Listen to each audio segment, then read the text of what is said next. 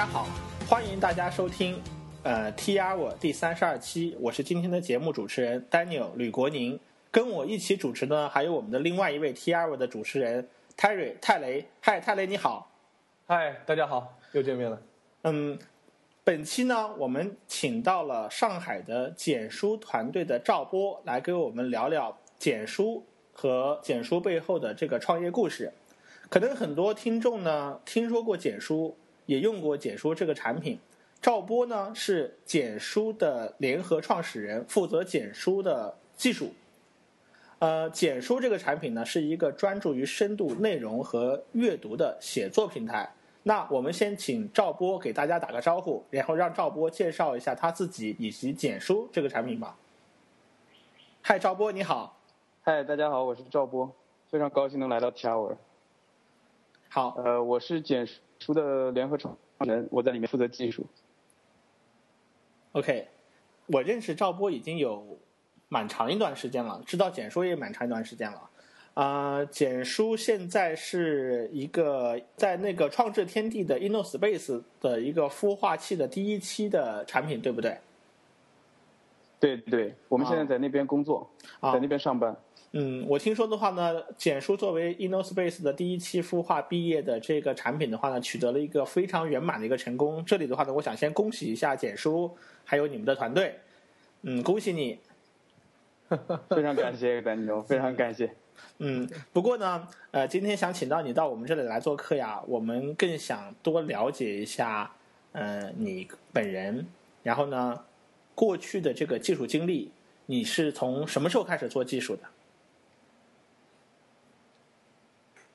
呃，我其实我的我大学是同济大学软件工程专业，所以我很早就已经是踏上了码农这条路了，所以很早就已经开始 coding 了。呃，不过在学校里面呢，各种方面的技术都接触过。我想，如果是读软件或者计算机的同学，应该都会是这样的。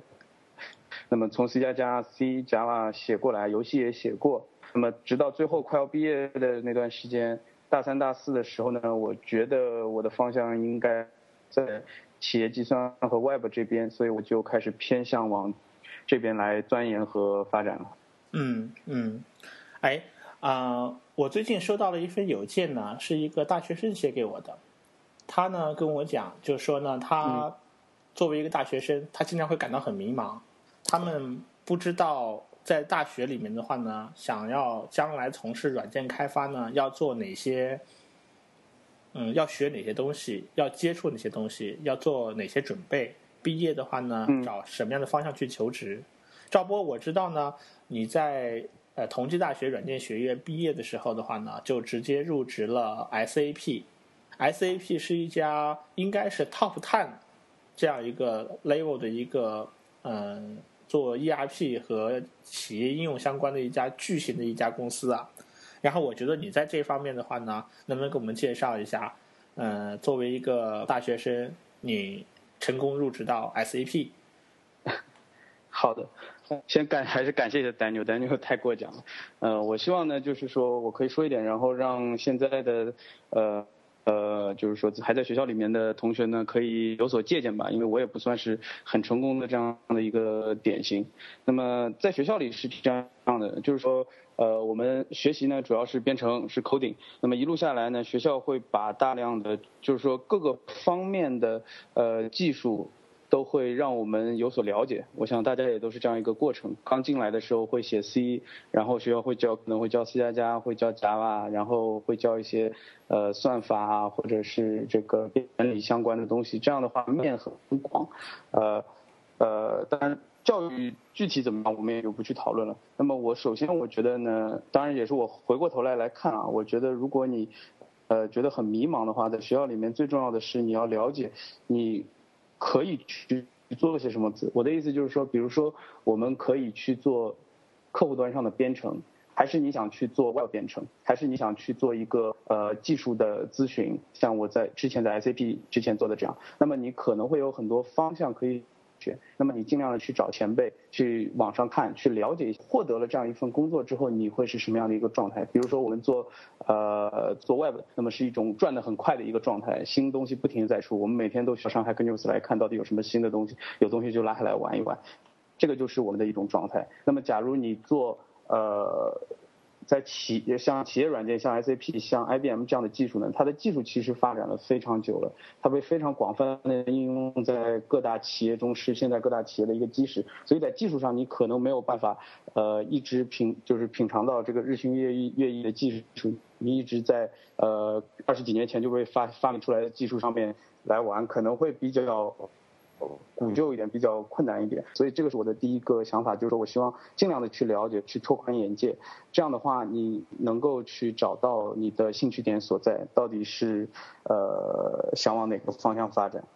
呃，然后就我而言呢，我在大学的时候其实是有一段时间我是非常非常向往进 SAP 的，因为我觉得能有这样一个公司在企业级软件上有这么 dominant 的。这个级别是非常吸引我的，我很想加入这个公司，看到底他是怎么样来，呃，把一个大型企业里面的东西打理的井井有条的。那么当时在同济大学的软件学院，我们学校给我们分了几个大致的方向，但是也不是很铁的，就是很很硬性的分出方向，只是一个参考性的。就比如说你希望选企业计算，你是要选哪些课？比如说截图意义啦。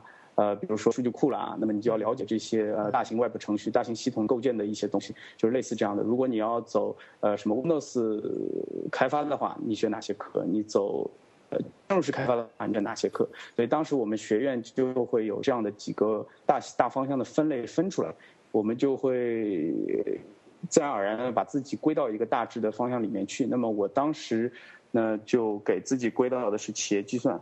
所以说，我很早就接触了杰出意义的 Web 开发，呃，那个时候，呃，赵波，我这里打断一下，呃，是这样的，就是你前面提到呢，你在大学的时候呢，就开始关注 SAP 这家公司，并且早早的就把 SAP 设计成了一个自己的目标，对，并且选择了学校开了这样一个门类方向作为企业企业计算是吗？对对对，企业应用，企业计算，企业企业计算，然后你就加入到企业计算的这样一个领域里面去做，呃，去做研究或者说去学习。哎，呃，我挺好奇的，你们，您说，您继续说。我觉得挺好奇，我觉得你们的学校其实为你们，就是统计软件学院的话，好像为同学们考虑的非常周到，这样一个安排其实非常的，呃，很好。对它，它其实不是硬性的把你分过去，它是一个指导性的。呃，我记我我可能记不太全了。我们当时应该是有四个大方向，其中一个是企业计算，一个是嵌入式，这两个我记得很清楚。还有一个是 IBM 大型机，呃，还有一个我可能记不清了。然后它是一个指导性的，就是说，如果你企业计算的话，请大家关注哪些课。就你选哪些课往哪个方向发展，你可以自己去选。当然，你可以全选，这也无所谓的。只是就是说，学校给你一个指导性的这个呃这个思路，说你可以朝这几个方向来发展，而不是把精力分散到其他地方去。好，然后嗯，然后当时呢，我我其实选择这个这个这个，我喜欢 I C P 呢，其实也是怎么讲呢？应该是一种。呃，情感上的一种选择，也不是情感上的一种选择，是一种折中的选择。因为我们也都是做技术的，但是我知道我自己其实不是那种技术牛人。就我们学校也有很多这样的技术牛人，他算法很好，他开发很好，非常好。但是我知道我自己不是一个这样的技术牛人。我也知道，就是说我可能我毕业了之后，我不可能说，呃，直接就很成功的进入 Google 啊，进入呃微软啊这样的做技术很很核心技术的这样的一个呃。企业，那么我我我我就会我就把目光转移到了像 SAP 这样的做大型企业计算的企业，他们呃对这个企业服务的很好，他知道企业内部的运作，然后他企业软件做的很好。但是你说回头说到技术上，纯技术上来讲的话，他肯定是不如这样的技术领头羊的，他肯定是不如谷歌的。嗯，也就是说。嗯，如果你对自己很有信心，如果你还在大学阶段的话，对自己很有信心，你完全可以把谷歌或者这种 top level 的这种大型技术公司作为你的一个未来方向，去规划你自己未来的这个发展。或者的话呢，如果你对自己的话呢没有那么强的信心的话呢，你可以把目标设定的不要那么高。S 对对对，没有，就是就是我听说那个 S A P 好像薪水好像非常高的，和同行其他公司比起来，是是有这个小道消息吗？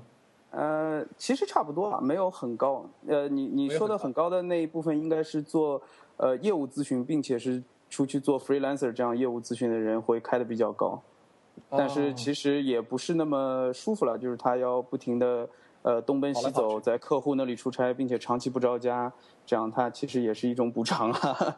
嗯，OK，嗯，是这样的，嗯，所以其实其实回到回到回到前面的话，我想说的就是，的确就是 Daniel 总结的那样，我觉得就是有不同的选择方向。还有我当时我刚刚想起来，还有一方面就是说，因为当时大家我那个时候大家都会觉得一直做技术是一件很不靠谱的事。所以这是我也是我的一个想法，就是说，一方面我觉得我自己没有那个能力加入到谷歌这样的纯技术性的企业，那么另一方面我也有这样的担忧，我想哇，我不要进去就变成了一个呃嗯，就是纯纯纯的这个开发工程师，然后可能到时候后面没有什么希望，呃，就是无论是在这个薪水上啊，还是在这个地位上啊，没有什么希望再晋升了，所以我就在这样想来想去的权衡下呢，最后我就把目光落在了在这个。当中的一条路上，就是它其实是企业和技术相结合的一个中间的这么一个地方。嗯，所以我当时就觉得我很想加入 SAP，这是我当时的想法。嗯，其实泰瑞你知道吗？呃，Larry 就是赵波呢，他从大学进入到 SAP，在 SAP 工作了四年多的时间，曾经还一度呢有很有德国的海外的工作，很相当长一段的工作经验。之后的话呢？他又从 SAP 出来，变成一个呃创业者，后来创立的简书。所以我觉得，在很短的几年中，从一个学生加入到一个 SAP 这样的公司，在 SAP 公司这样的公司有一个非常好的一个这经历之后呢，再再一下子到了另外一个极端，走向创业这个极端的话呢，他的心态变化是。是非常明显的，所以我就特别感兴趣他每一段过程中的心态变化。你刚才给我们介绍的是，真的是你在大学生时时代的时候真实的心态吗？是的，是的，我当时有一段时间就是，简直就是着了魔的，就很想 很想，呃，毕业就直接可以，哇，是一种光鲜的状态，进入这样一个伟大的公司。做了些哪些努力呢？嗯，其实我不像是这个问题，我想先补一句，这个问题是为了现在还在学校大学生毕业想步你后尘加入 SAP 的人问的。啊，OK，呃，那我想想怎么说呢？呃，两方面吧。首先是我到底做了哪些事情？其实呢，我不像是那些网上就是说给你的 guide。就是你照着做，你就是很针对性的这样去做。其实我当时也是很迷茫的，我只有这么一个想法，哎，我觉得这个公司好好，我想加入它。就跟现在可能，如果我再回去上学，我就会觉得，哎呀，谷歌好好，我好想加入它。但是那个时候呢，信息没有像现在互联网上这么。这么的发达，我我我我觉得啊，呃，所以我其实了解的不多。那么我就是一门心思的，我就往企业方向、企业计算这个方向来走。那么我大二，我记得我大二下学期，我我们学校的老师呢，有很多手上的项目在做，他们带带着项目在做，那么就会招学生来帮他做。我记得是大二下学期，我就去加入了我们的一个老师的团队。那么从那个开那个时候开始，我就开始接触呃，就是说写 Web 程序，大型的 Web 程序。那个时候还是截图 EE 嘛，就是 Struts 加这个 Hibernate 这样的结构来写截图 EE，就这样写了，应该是写了一年，对截图 EE 和后来用的 Spring 啊这些都有了一定的了解，啊，然后呢？那个时候学院又来了另外一个德国的项目，然后那个时候我已经算是有一定的这个这个这个这个在里面工作的，就比较了解情况的人了。然后老师就又拿了又拉了一帮学生来，然后让我来带那个团队来去跟这个德国的项目。那么德国这个项目，我就是跟着老师一起从谈到技术选型，到跟他们合作，然后合作好了之后，我再去德国实习，以实习的身份去给他们。呃带领他们做这个项目，一直下来，呃也了解了整个项目的过程，所以我觉得这个是对我帮助当时是蛮大的，这是各方面都有锻炼的。时候的故事吗？这是在大学的时候，从我大二一直从我大二结束，大二暑假一直到大四，我应该整体就是除了上课，就是这两个项目是我的很重要的一块。哇哇哦！这个很厉害，对，泰瑞，我你有没有听出一些似曾相识的一种感受，或者惺惺相惜，但是又要不禁的说哇哦？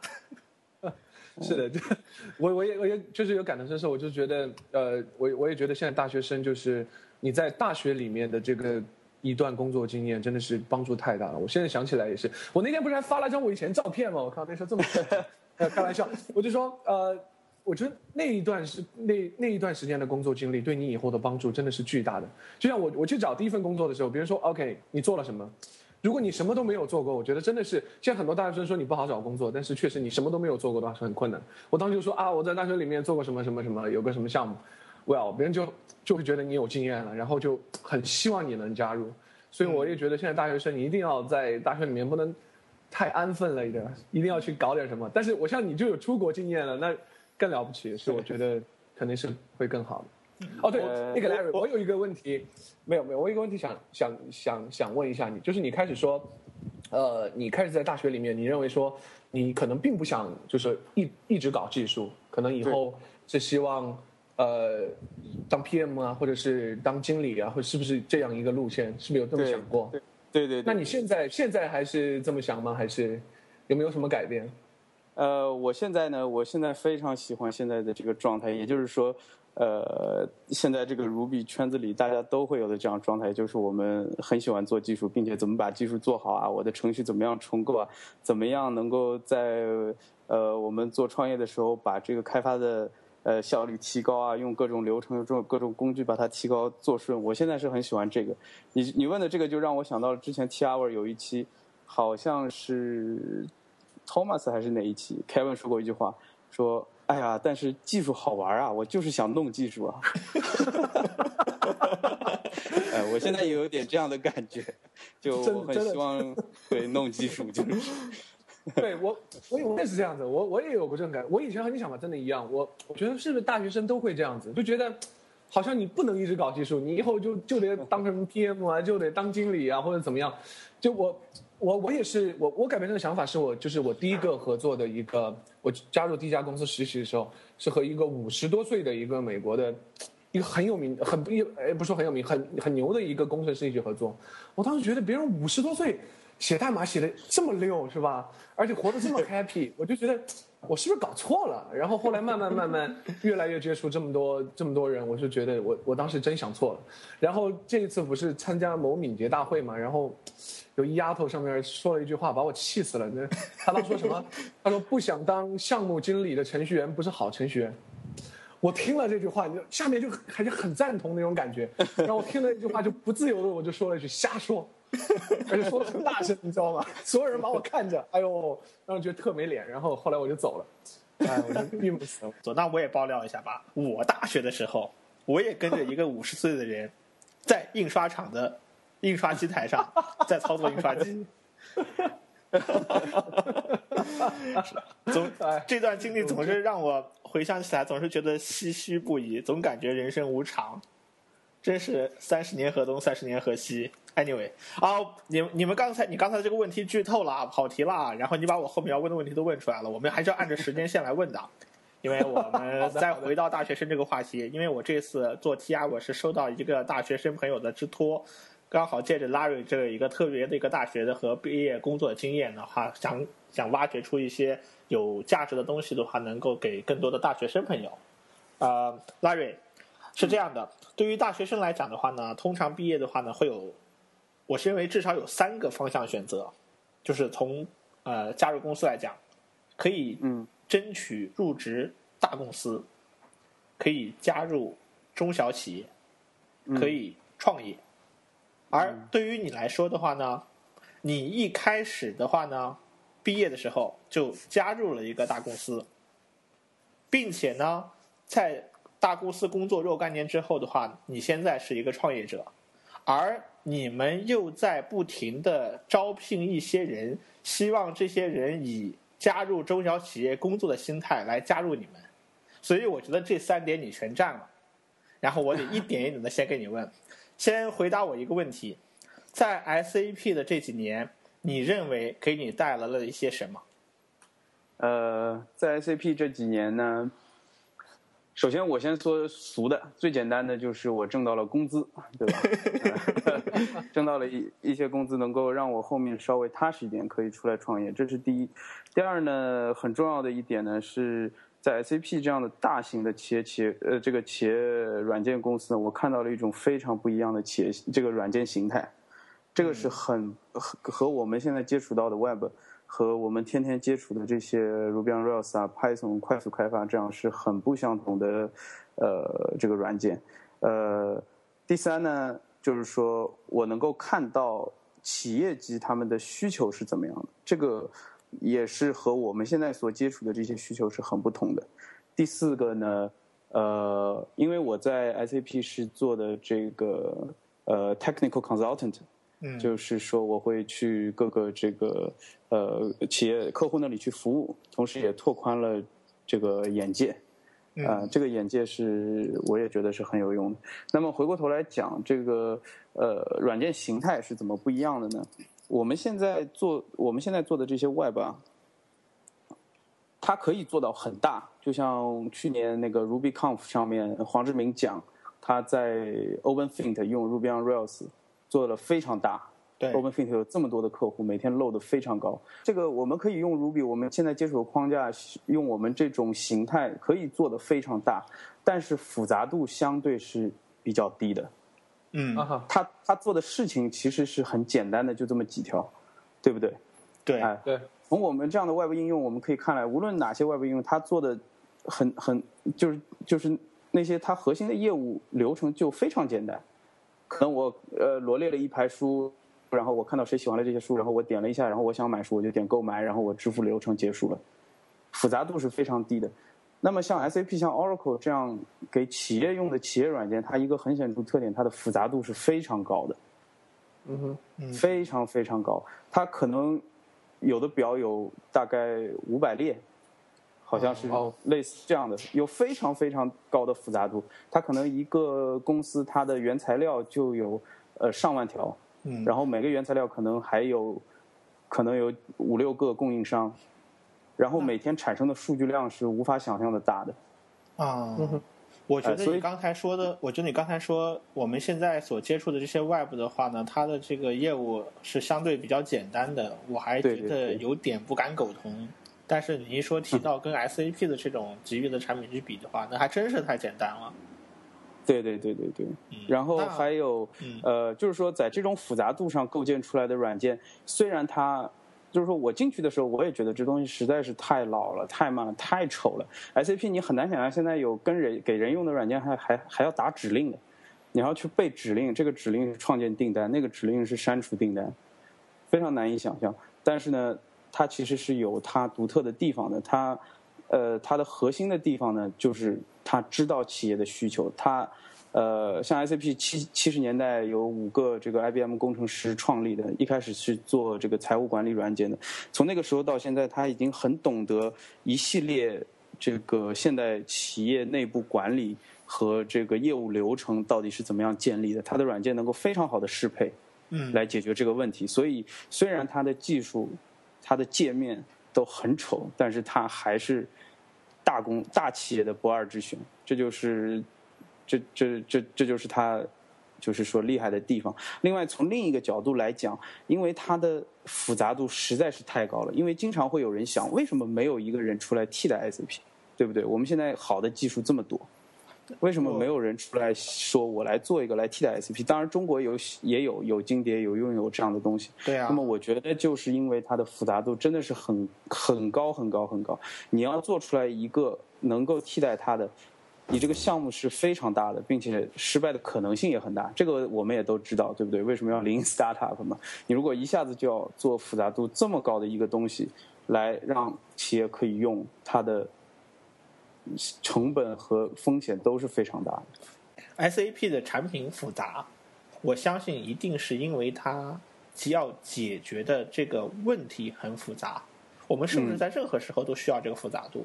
我们有的时候是不是只是在一个很低的维度上，一些不是那么复杂的问题？嗯，呃，复杂度是它其中一个，就是说它其中的一个特点啊。那么它这个复杂度也是随着，就是说当然可以像 Daniel 这样讲的，就是说一点一点我们来解决它。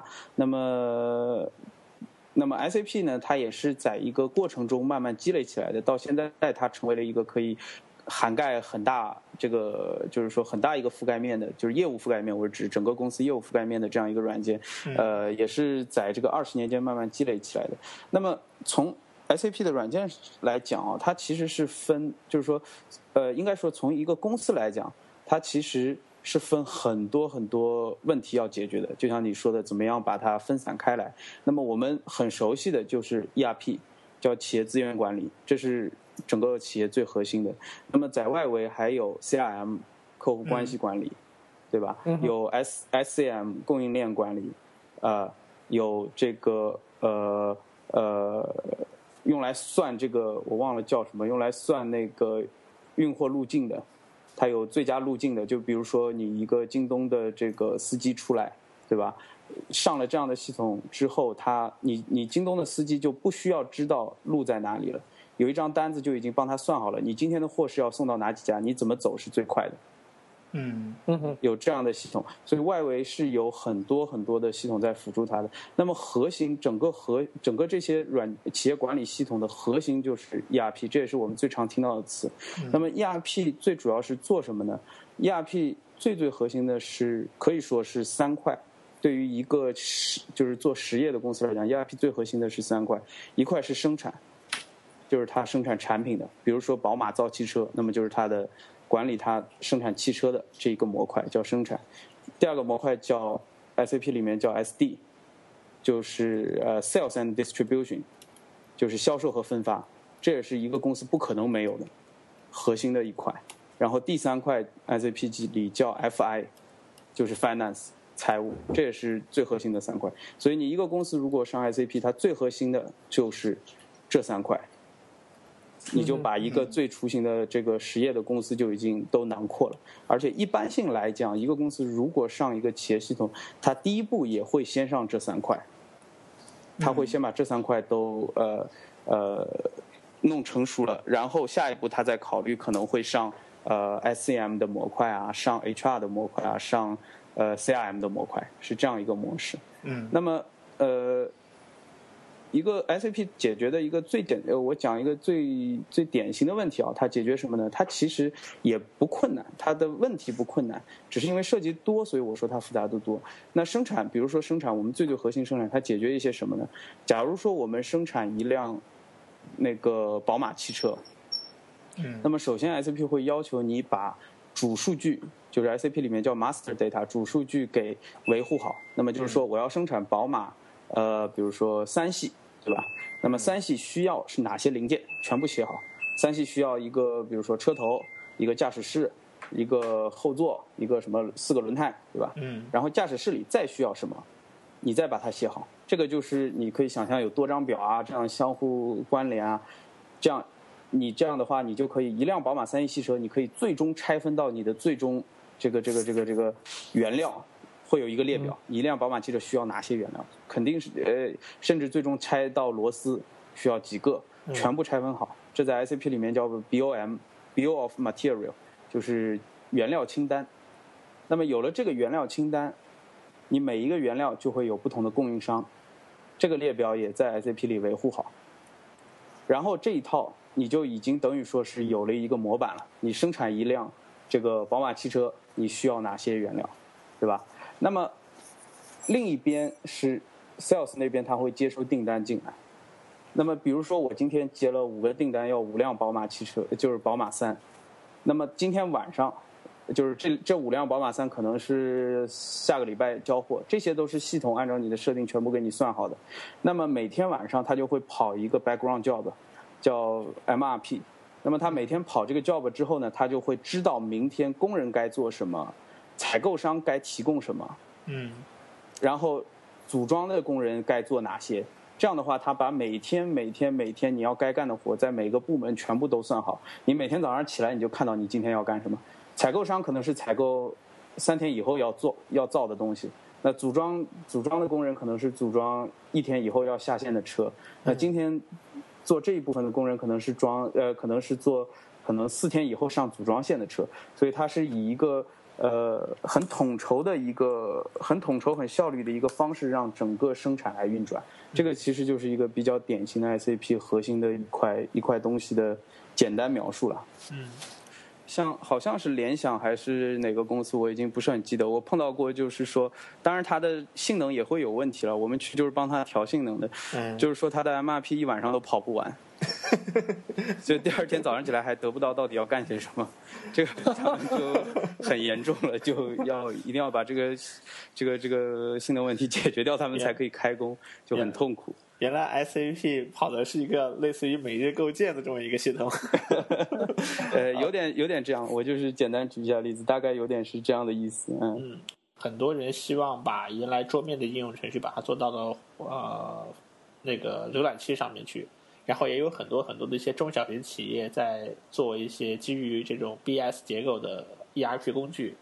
对，呃，包括我在上海呢参加过一好多次的 Python 的活动，在 Python 的这个世界中的话呢，有一个产品叫做 Open ERP，搞得风生水起。对对对，那因为在你看来，这些小的 ERP 不是那么复杂的 ERP 系统，相对于 ERP 呃，相对于 SAP 来说的话，呃，有机会吗？有，他们是有很大机会的。其实我前面讲的可能没有加限定啊，因为我一直工作以来啊，就是我加入的 SAP 的那个部门和我接触到的这些 SAP，其实是 SAP 最顶层的产品线，所以我们去服务的都是最顶层的客户，比如说联想，呃呃那个必和必拓啊，三星啊。当然，我举的是一些大例子了，就是说都是顶级的客户用的，就是说我们服务的那些产品都是最顶级、最大的公司用的。比如说波音啊、宝马啊、奔驰啊，所以 SAP 是牢牢占住了最大型的企业级软件这部分，也是利润最丰厚的。但是 SAP 也非常想进入中小企业的 ERP 市场，但是它没办法。我觉得中小型 ERP 市场是很有市场的，而且是肯定是有机会的。像中国的用友境界就做得非常好，绝对是我觉得在在某些企业的情况下，绝对是用这样小型的要比用 SAP 好得多。嗯，OK，嗯，就是互联网公司是一个潮流，对。但是互联网有一个核心的一个东西呢，就是快，就是天下武功唯快不破，互联网公司讲究快，这个快体现在很多方面，包括你入职的快，离职快。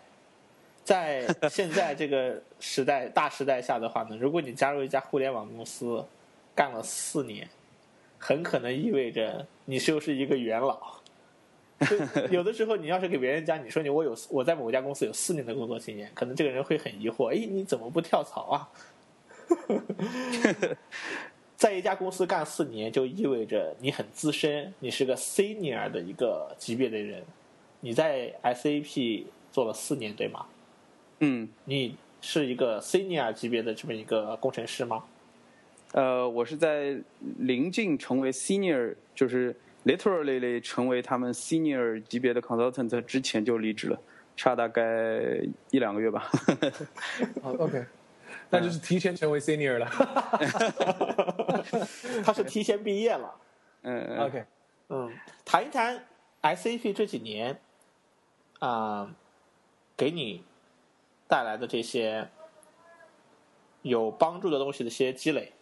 嗯，呃，呃，我可以先介绍一下我在 SAP 简单介绍一下的工作性质是怎么样的。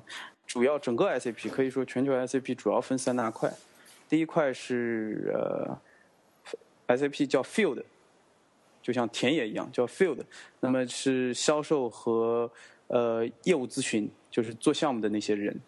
是属于 field 这个 department，这个最大的大 department 的，那么他们是一直跑在客户那边的，常年在客户那边，所以他们叫 field。另一块呢是开发，就是研发产品，这块就是一些大部分是开发产品经理啊这样的人。那么我所在的这一部分呢，SAP 叫 AGS，叫 Active Global Support，是 support 部门，也是 SAP 挣钱的部门。呃，我们所做的事情呢，就是服务，做可以想象成做技术支持，就是这样。那么我们做技术支持，主要应对什么样的问题？我觉得大家应该很好奇。那么对于 SAP 这样的最大型的给最给最大企业用的核心 ERP 系统来讲，最重要的问题是 system 的 availability，就是系统可用性。呃，像我们最和呃，像我们最紧急的一个办公室，大家都会轮流进去做啊，是二十四乘七的那个办公室。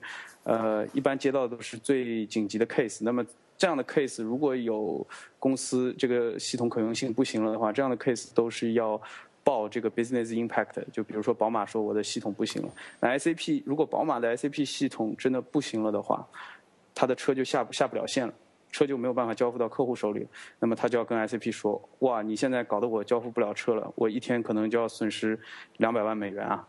嗯，都会在这个级别上。所以最关键的一点就是保证系统的可用性。那么系统可用性，在我们一进去公司就会给我们培训到底系统可用性是什么意思。系统可用性其实包含了两件事，第一件事就是说系统一定要 online，这个我觉得大家都明白，对吧？你系统不能当掉。一定要是 online 的，不能是 offline。那么第二件事就是说，系统的速度要能够达到可用的级别。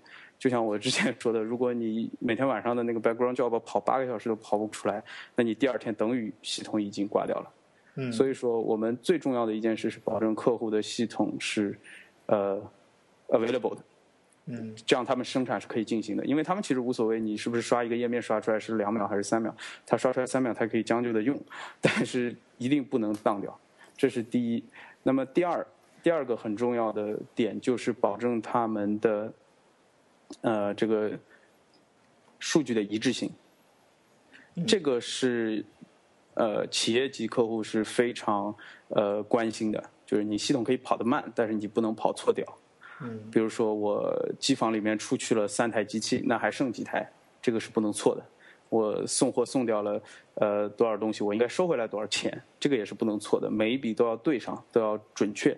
这个由我们的业务同事，呃，也是我们业务同事很重要的一个工作工作的点，就是保证系统的数据一致。那么第三个还有一个重头的呢是，呃，就是性能优化，因为 SAP 这样的系统，你可以想象它非常大、非常猛，但是它是没有办法 cover。人类一切的需求的，呃，因为世界上的企业啊，呃，虽然说可能有两个汽车厂，你看上去它都很像，但是企业的内部流程是千变万化的，是肯定会不一样的。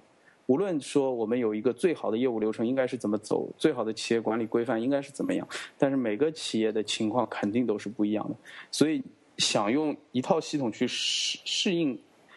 所有企业是非常难的一件事情，这也是 SAP 比较奇奇葩的一个地方。它是一个万用系统，就不管你是化工企业还是汽车企业，你都这一套系统，然后你上去了再改。所以说，无论是 SAP 啊还是 Oracle，其实它里面是有很多客户自己写的代码的。嗯。呃，所以我们会要负责，我们我们会是接收这样的请求，就是说客户说我写的代码太慢了，你们来帮我调一下。那么我们就会去帮他。我就很好奇，在这样一个面对这样一个复杂的一个大系统、大平台，你们是怎么开展工作的？具体做些什么事情？哦，呃。如果像我刚才说的那几点啊，如果说系统当掉了，那就是想尽一切办法把系统恢复过来。这个是什么事情都有可能的，就是呃去查 log 啊、查 trace 啊，然后改参数啊，想尽一切一切的办法把系统恢复起来，这个是一定的。当然这种情况也不会那么多了，就是说如果真的搞那么大，就就完蛋了，不会那么多了。那那个呃，关于刚才说的数据一致性这块，我接触的倒不多，所以我也。不能怎么发表意见。那么关于 code review，呃，code performance tuning 啊，就是这个代码优化的，我是做过一些的。那么这个其实不是特别困难，就是说，呃，客户会给我一个他们程序的清单，在 SAP 里面程序的清单。那么我就对着这个清单，我每一份程序打开来看，然后客户说这个程序跑得太慢了，那我就进去看他为什么这个程序跑得太慢了。这个有些简这个速度是可以看出来的。啊，不是不是看看代码了，是 trace trace 出来的。我的意思，啊，你光看代码是看不出来，是可以 trace 就是 trace 出来的。我跑一遍 trace 一下它到底有多久嘛，跑了多久，然后用不同的那个参数设置进去，再看它跑的情况是怎么样的。那么看客户有什么样的要求，然后我们就看客户代码里有哪些错误。有些是很简单错误，比如说你数据量太大了，你一次取出来的数据太多了。你有些数据其实是用不掉的，那用不到的，那你就 SQL 里面你就把它多干掉一点，你少取出一点数据。还有一些可能是呃，他取的东西在数据库上 index 设置的是有问题的，那么我们就建议客户你可以设置 index，嗯嗯哎、或者说是你这样的，如果说是它真的是数据量非常大，非常难以接受，可能跟客户一起研究一下怎么样把这个拆分开来。嗯哎，是类似这样的工作。那么其实我刚才说的这三点是我们最最最关心的三个目标，当时的 SAP。但是其实我们做的最多的工作并不是这个，因为我们这样，因为因为因为它实在是每个系每个企业太核心的部分了，所以 SAP 在我们的 support 里面有一个中心的核心的思想，就是我们要 be proactive，就是一定要 proactive，一定要提前行动。啊，提前发现问题，还是提前想到有问题的一些应对策略？就是要要要提前发现问题，be proactive。那么，所以说我们其实大部分做的一些 service 是在检查系统，在检查中发现问题，嗯早发现问题，然后提示用户、提示客户说你要该怎么办。你先把这个先把这个改好一点，嗯，然后你可能就能避免一定的，就是说在在你的可能是漏的高峰啊或者什么情况下，你就可以避免相应的问题。这个其实是我们很大量的一个问题，很很大量的一份工作是这样的。所以说，呃，我感觉的话，嗯我相信在这样一个公司，在这样一个职位，压力应该不小。呃，跑到客户那边的时候是压力不小。如果你搞不出来的话，肯定是要加班熬夜，然后拼了老命搞的。就是有很多同事，呃，就是非常苦。像有些非常苦的工作，我其实也没有去去到啊。像有些同事是陪着苏宁他们过十一的，这个 其实压力是蛮大。当然也有可能是相安无事了，就是呃完全系统不出问题。但是一旦出问题了，可能就就反正心里总归是有所惴惴了。因为苏宁的十一和五一，还有国美他们十一和五一订单量应该是三十倍啊，我印象里。就他平常一天营业额是一个亿，苏宁呃十一和五一是三十个亿，所以这个峰值是每次我们都会有人去过去陪着，反正、就是一旦有问题就立刻发，立刻立刻搞。那 那泰瑞，我们做互联网应用的时候的话呢，都推崇一件事儿，就是吃自己的狗粮，就是做产品要给自己，至少你是这个产品的用户，你要你要要自己要觉得好用。那 SAP 内部的管理平台是不是也是又是 SAP 的这套 ERP 系统？然后这个 ERP 系统头天晚上在在在九月呃三十号那天得出一个结论，说哦，所有的工程师十一要加班。这个这个这个是 SAP 的一句 slogan 啊，SAP 在很多地方会有这一句 slogan 叫 SAP runs SAP，就我们自己是用 SAP 的，呃，但是我 SAP 是肯定达不到这个量的。这个其实也是个、呃很有意思、很很好玩的事情，就是说你任何量跟中国都没法比。我刚进中，我刚进公司的时候，我们 team leader 就给我们讲了这件事，说 SAP 本来创造出来是 targeting at processing big data 的，就是做大数据的，在在做做超大数据量的。对于对于企业级软件来讲，当时他做出来的时候，呃，他举的例子是比利时电力全国电力系统用一套就可以了，结果但是等结果到了中国来，浙江电力一个月的这个单据就把它搞搞垮掉了。呃，这这个中国也从这方面就是加强了这个技术的对吧？对对对对对，这提出了了更高的要求。就是我刚刚你刚才提到啊，就是说你刚刚提到几个重要的东西，就是一个是这个可用性，还有这个一致性，好还提了一个什么要求。但是我现在有在想啊，就是呃，这是一个像 SAP 这样对企业级软件的一个要求。但是我们回头到呃想到我想到我做的事情啊，我是做 Web，现在现在你也做 Web，其实你在想它有什么变化吗？就是从这个和呃真正的需求上，就是你在做 Web 上，它的可用性和它的一致性，呃，有什么变化？就是要求是不是仍然是同样的，或者是说有什么妥协的地方？因为我个人觉得，就是呃，我个人内心中，我可能觉得这个一致性和这个可用性在某一些你的选择上，它是有一定矛盾的。所以我我觉得可能在企业里面，是不是一致性更倾向于说一致性是非常重要的，而而在互联网这样的 App 里面，是不是更强调可用性一点？所以说，可能现在最近什么 NoSQL 这样这样这样流行，我觉得可能也是是不是由于这个需求的有有有一些变更，或者它的平衡有些变更，所以产生出了这样不同的一些呃东西吧，像是 NoSQL 最近的流行，什么 MongoDB 什么的，你是怎么看待这个问题的？对你，你你你说的非常对，呃，首先我想说这个可用性啊，可用系统可用性应该是无论是 Web 还是企业内部应用都是放在第一位的，这个是一定的，对吧？我们看过社交网络，这个马克说，我一分钟也不能当，一秒钟也不能当，这个对企业级的和我们也都是一样的。尤其现在像很多企业级都是呃直接接单的，我不知道你了解吧？就像苹果啊，比如说苹果，我们在苹果商城里下了一个单，对吧？这个单，当你点下去这个单之后，这个单会直接流到富士康的系统里，它是对接的。然后富士康接到这个单，就像我说的，他晚上 MRP 一跑，明天就马上生产了。嗯哼。像惠普和戴尔的笔记本网上也都是这样的。我去过台湾的这几家宏达店和什么，他们都是直接接单的，所以这个要求是很高的，必须两边的系统都必须可用的，你不然客户一一点那边其实收不到，那就。完了，这一套很有效率系统就被破坏了嘛，所以可用性肯定是最高级别的。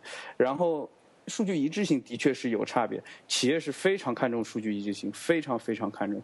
而且你觉得越 serious 企业它是越看重的。我们可以就就很简就就是简单说说的话，当时在就是联想这样的企业。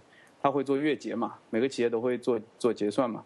那么联想这样的企业，他会做月结，他可能到仓库里面去盘点一下，我这个这个这个电脑还剩几台，对吧？然后电脑是不是跟系统里的电脑对得上，对吧？那么他一定要把这个对上，然后找出来问题是怎么样的，结一下，呃，把这个做结算，那么这个月就 close 了。OK，情况在这里是一致的，就是我八月份结束是一致的，那么后面我们就可以正确的开始。那么，如果跑到银行，像我之前去民生银行，像银行这样就更严重，它一分钱都不能错，而且银行是要做日结的，它每天都要结算一下，保证它的一致性一定要对。我们当时在民生的时候，他们那边的那个一个经理就是从联想跳过来的，他就很焦头烂额，他说在联想我只要每个月做越界就可以了，在这里每天都要搞，每天都要搞。所以，像 NoSQL，像呃 Twitter 他们。这样的最终一致性的做法，在企业里，其实我觉得在大企业里，至少我们接触到，他们是肯定不认可的。嗯，这个是非常严重的，因为我们都知道 Twitter 它是最终一致性嘛，就是说我有时候刷报表是呃刷那个 timeline 是会看到是错误的，对吧？有一定的小错误，但是它最终会用嗯一些 job 去把它跑正确了。去让最终的这些关系都是正确的。那么就是说，在有些情况下，我们是会看到错误的结果的，对吧？但是这个在企业里是一定不可能的，因为所有人都依赖着这一份数据。你想，销售人员看会看这份数据做他的决策，呃，CEO 会看这个数据来做他的决策。那工作就是生产线上的工工人需要这一份，需要这些数据来决定他在做什么，所以是一刻都不能错的。我觉得，我觉得。泰瑞刚刚他提到这个问题的时候，其实是面对很多的外部应用中的话的分布式数据库的部署的，这时候的话会有一个 CEP 理论，就是会有一个就是选二舍一的这样一个难对对对这样一个情况。但是呢，你们提到的话，就是在企业这个企业应用的话，是从客户角度来讲的话，它要求这个产品一致性、可用呃可用性和一致性是是都不能割舍。割舍的割舍，大部分企业割舍的就是性能了。它慢一点不要紧，只要我做对了。I see。对，就说其实企业应用真的和互联网应用，它就是在需求上就有，就是在这最根基上就有有一所区别，所以会造成了就是现在的这个技术可能完全会有天壤之别的这样的情况。而且在我听下来，我觉得像复杂度高到这种程度的时候，啊。真的他的语言用什么已经可能不那么重要了，因为 更复杂的东西是他的业务逻辑，所以你你再多写一点代码，其实真的是一个非常小的痛。我我我现在感觉 就是你的界界面好不好看，真的已经不那么重要了。就更重要的是说它太复杂了，把那个问题能解决好才是真的是最重要的。对，的确，真的真的真的很复杂。啊，我都没想体会过我想我想你你你当时你在学生时代的时候想憧憬加入到 SAP，然后工作四年之后再回去看你当时毕业的想法，一定会觉得理想和现实的差距一定很大吧？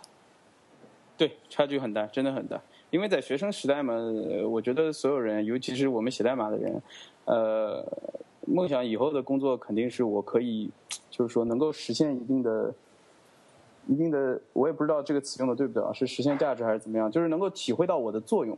嗯但是在大公司里，其实，anyway，你都是一个螺丝钉嘛，对，而且这个事情事件实在是太大了，你 你怎么样也影响不到。尤其企业里面，你会有很多样的问题，有的时候你可能会提出一个需要改动的东西，它可能是很好的，改了会怎么怎么样，但有的时候这个东西是没有办法推进的，因为你可能改了这样一个东西，它需要去培训下面的员工。比如说你把这个流程改一下，那他可能技术部是都知道的，对不对？做代码的人都知道啊，你就把这个改成，比如说一步改成两步，你要点一下。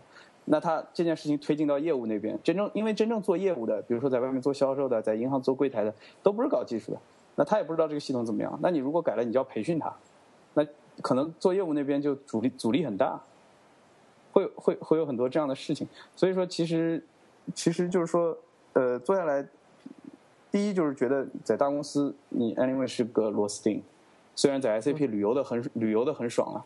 但是 在公司这边，你 anyway 是个螺丝钉。第二呢，是你做的很多事情呢，其实，呃，怎么讲呢？和现实对接的不是很很很，呃，不是很能直接对接上。我举一个很简单的例子，所有人都知道要备份，对不对？嗯嗯哼，但是没有人会真的按照最佳的备份方案去备份的，尤其是大企业。SAP 推荐每周做备份，不可能有大企业做得到的。等一等，联联想的数据大概有两两百个 T，它备份一下实在要消耗太多的精力了。哦，真的吗？嗯，就是没有，基本上很多大企业的话，它做不到每周备份，居然。它它做不到很好的备份策略。我们经常会收到那样的，呃，我我我记得很印象很深刻。我在我说的那个那个那个那个，呃，我们最最 crucial 的那个 office 里面，我我记得很清楚，有一个 case，就是那家的这个这个这个 Oracle down 了。嗯那么 Oracle down 了之后呢，需要用这个 online log 去恢复它嘛？因为 online log 里面有，呃，最近做的哪些事情去恢复它，然后它 online log 也坏掉了，然后 online log 也 offline log、online log 都都都坏掉了还是怎么样？然后也没有备份，反正什么都没有了，就很尴尬的一个情况。所以也不是说每一个呃，就是所有大企业都做不到备份，只是说所有大企业都没有办法做到最好的备份策略，因为代价很大。啊，啊，所以说，有的时候这个也是一个很尴尬的事情。呃，这个是没有办法让我觉得就是说和梦想不太一样的事情，因为我们坚持说，哎，你这样做可以达到很好的效果啊。但是对于企业来讲，它其实有很多它它需要想的地方，它其实有很多做不到的地方，所以这个也是是很尴尬的地地方。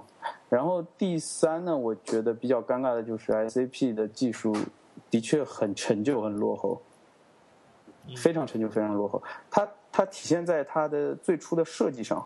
我就说开发方面，就是软 SAP 的软件开发，它是用 SAP 本身的语言叫 ABAP，A B A P ABAP，它是跑在呃 SAP 的平台上的，就是你可以想象成我们 Ruby 跑在 Ruby 的这个 runtime 上。嗯嗯，然后这个语言非常的古老，二十几年前生搞出来的，O O O O 也很差。然后它有一个致命的缺陷，当然也不能算致命，它可能有别的考虑。我的意思是说，从我们角度来看，它有一个很致命的缺陷是，SAP 把所有东西存在数据库里，甚至包括它的包包括它的代码，它只有 kernel 是不存在数据库里的，其他都存在数据库里。哦这听起来像是一个文化。然后这样就导致了它的代码管理，就是 code version 的工具非常烂。OK，我们现在用 Git 很爽，它是构建在文件上的，它任何改动它可以知道。但是对于 SAP 来讲，它的 code versioning 非常难，甚至一个代码文件我进去改，你就不能同时改，啊你只能看。啊，我刚刚听了 Larry 的讲，他工作四年之后，再回过头来看他过去从学生时代加入 SAP 的时候那份憧憬啊，我就我觉得 Larry 大概只说了一件事，就是他通过四年的工作积累了四年的怨念，于是他就选择了离开，是这样吗？哎，这个我觉得真的可以说成这样，因为我毕业了，也 就是我出来，我出来创业了之后，真正全面辞职出来创业之后，我一直在，因为网上很多人都会在说这个大学生毕业创业的问题嘛。我辞职创业之后，我也有的时候会想这样的问题，那么我就觉得我是很建议大学生先工作一段时间再创业的。其中有一，呃其中我的观点呢，很重要一个观点就是说，我觉得你是会。就是说你你会有更清晰的目标，当工作一段时间之后，你当你我觉得当你大学生毕业就开始创业之后，你没有在公司里干干过，你可能就是很盲目的情况下，你选了说我要创业，嗯哎，你不知道另一边的世界是怎么样的。但创业这边是很危险的世界嘛，其实，但你不知道另一边的世界是怎么样的，你可能，你可能不适合创业，也可能你这个目标没有这么坚定。但是你在公司创业，呃，在公司做了一段时间，我我在公司做了一段时间，最后我很坚定的我就要出来做了，就是，我至少目标我很坚定。四年的怨念呀，四年呀。其实其实你说到的这个大学生出不要出来，最好有段时间的工作经验，然后再创业的话呢，我觉得至少在你那个时代的话，我觉得就是你你毕业的时候的话，我觉得这是对的。但是从今天的观点来看的话，我听到另外一种说法，说大学生刚毕业的时候你没有经验，你通过什么方式能够最快速的去积累这些东西呢？其实创业可能还是一个很好的途径。为什么呢？是因为在这个大时代环境下，尤其是互联网这个爆发的环境下的话呢，创业成本变得越来越低了。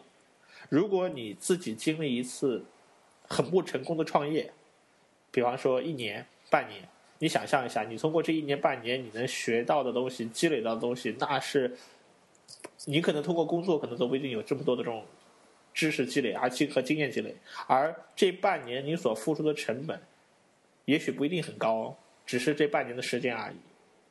所以现在大学生创业的话的话，可能我觉得更多的是一个 trade off，你能不能够承担创业失败带来的这样一个损失，和看是否能够看重通过这个创业过程所能给自己得到的这些积累。如果这两方面能平衡的很好的话，创业哎不失是一个很好的一个参与实践学习的这么一种方法。你觉得？对这点，我觉得我也是挺认同的。你之前说的是很对的。如果我毕业就创业的话，这个时间成本其实是比像我这样，我干了四年再出来创业要要要要要小的，因为我已经在 SAP 有这样一个 career 了，至少有这个 career 的开头了。那么我现在再出来创业，我等于是中断了我这个 career。对呀、哎、这个其实是损失是要比你毕业直接创业要要大一些的，这个的确是的。就是我说 Daniel，你说那个时间我很赞同，就是你年轻的时候，你可能是呃，你花一年时间失败了，也 whatever 一年嘛，对吧？对很年轻那时候，我还可以去再找工作还是怎么样？我觉得这个成本是很低的。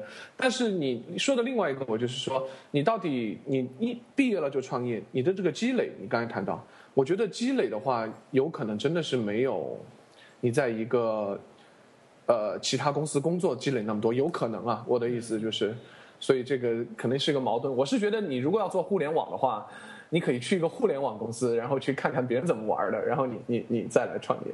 嗯，对对但是，对关于 Larry，我我对你有一个问题，就是因为你是在这样 SAP 这样一个公司工作，那么你出来，我我感觉如果你来创业，让第一个会让我想到你会做什么呢？应该是类似于这种 SaaS 或者像 Salesforce。我觉得 Salesforce 好像是从那个 Oracle 出来嘛，他他做了 Salesforce，好像是这样一个故事。所以我觉得你你你怎么应该我我总是感觉你应该是把你 SAP 里面的东西。怎么怎么怎么估弄一下、细分一下市场来来创业？但为什么是做纯互联网的创业？我觉得很有意思。因为我、啊其实最主要因为我觉得我做了之后做不了。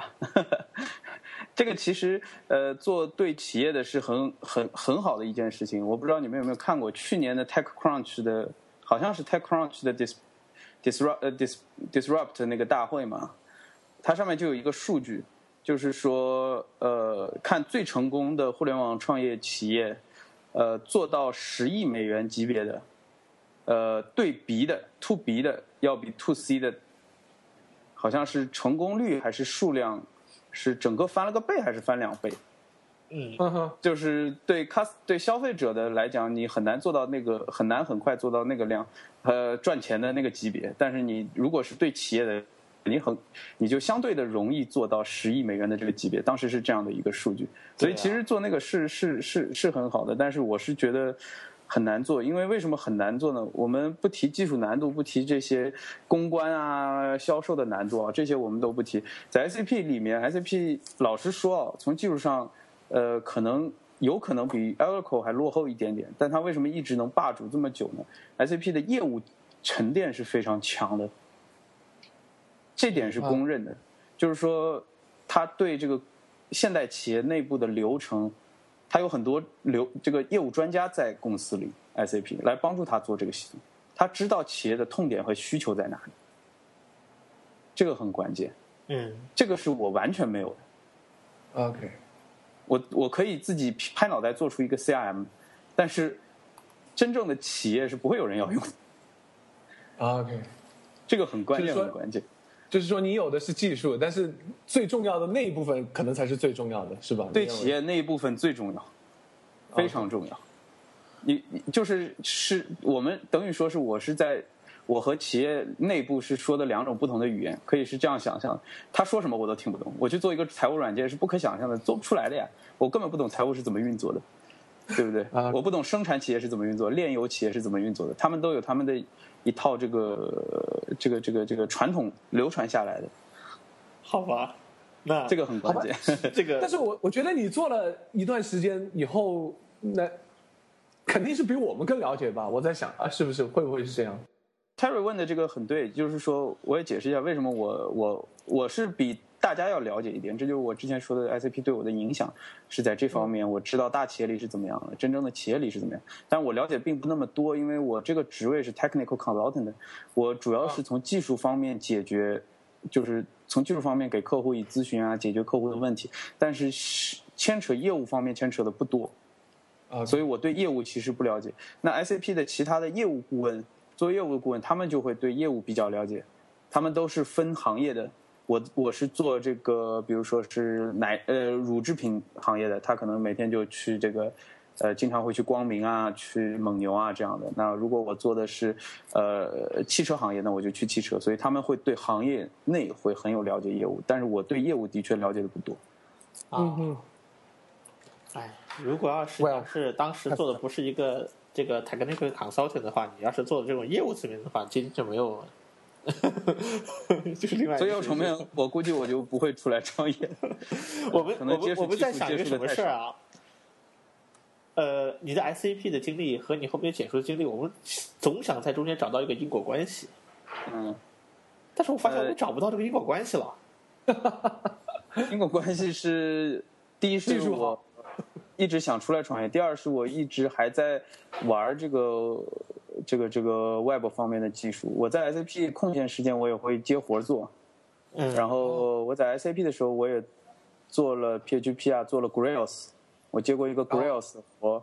然后后来最早接触 Ruby on Rails 也是我还没辞职的时候，就看那个 Ruby 呃 Rails Guide 啊，然后自己学一学啊。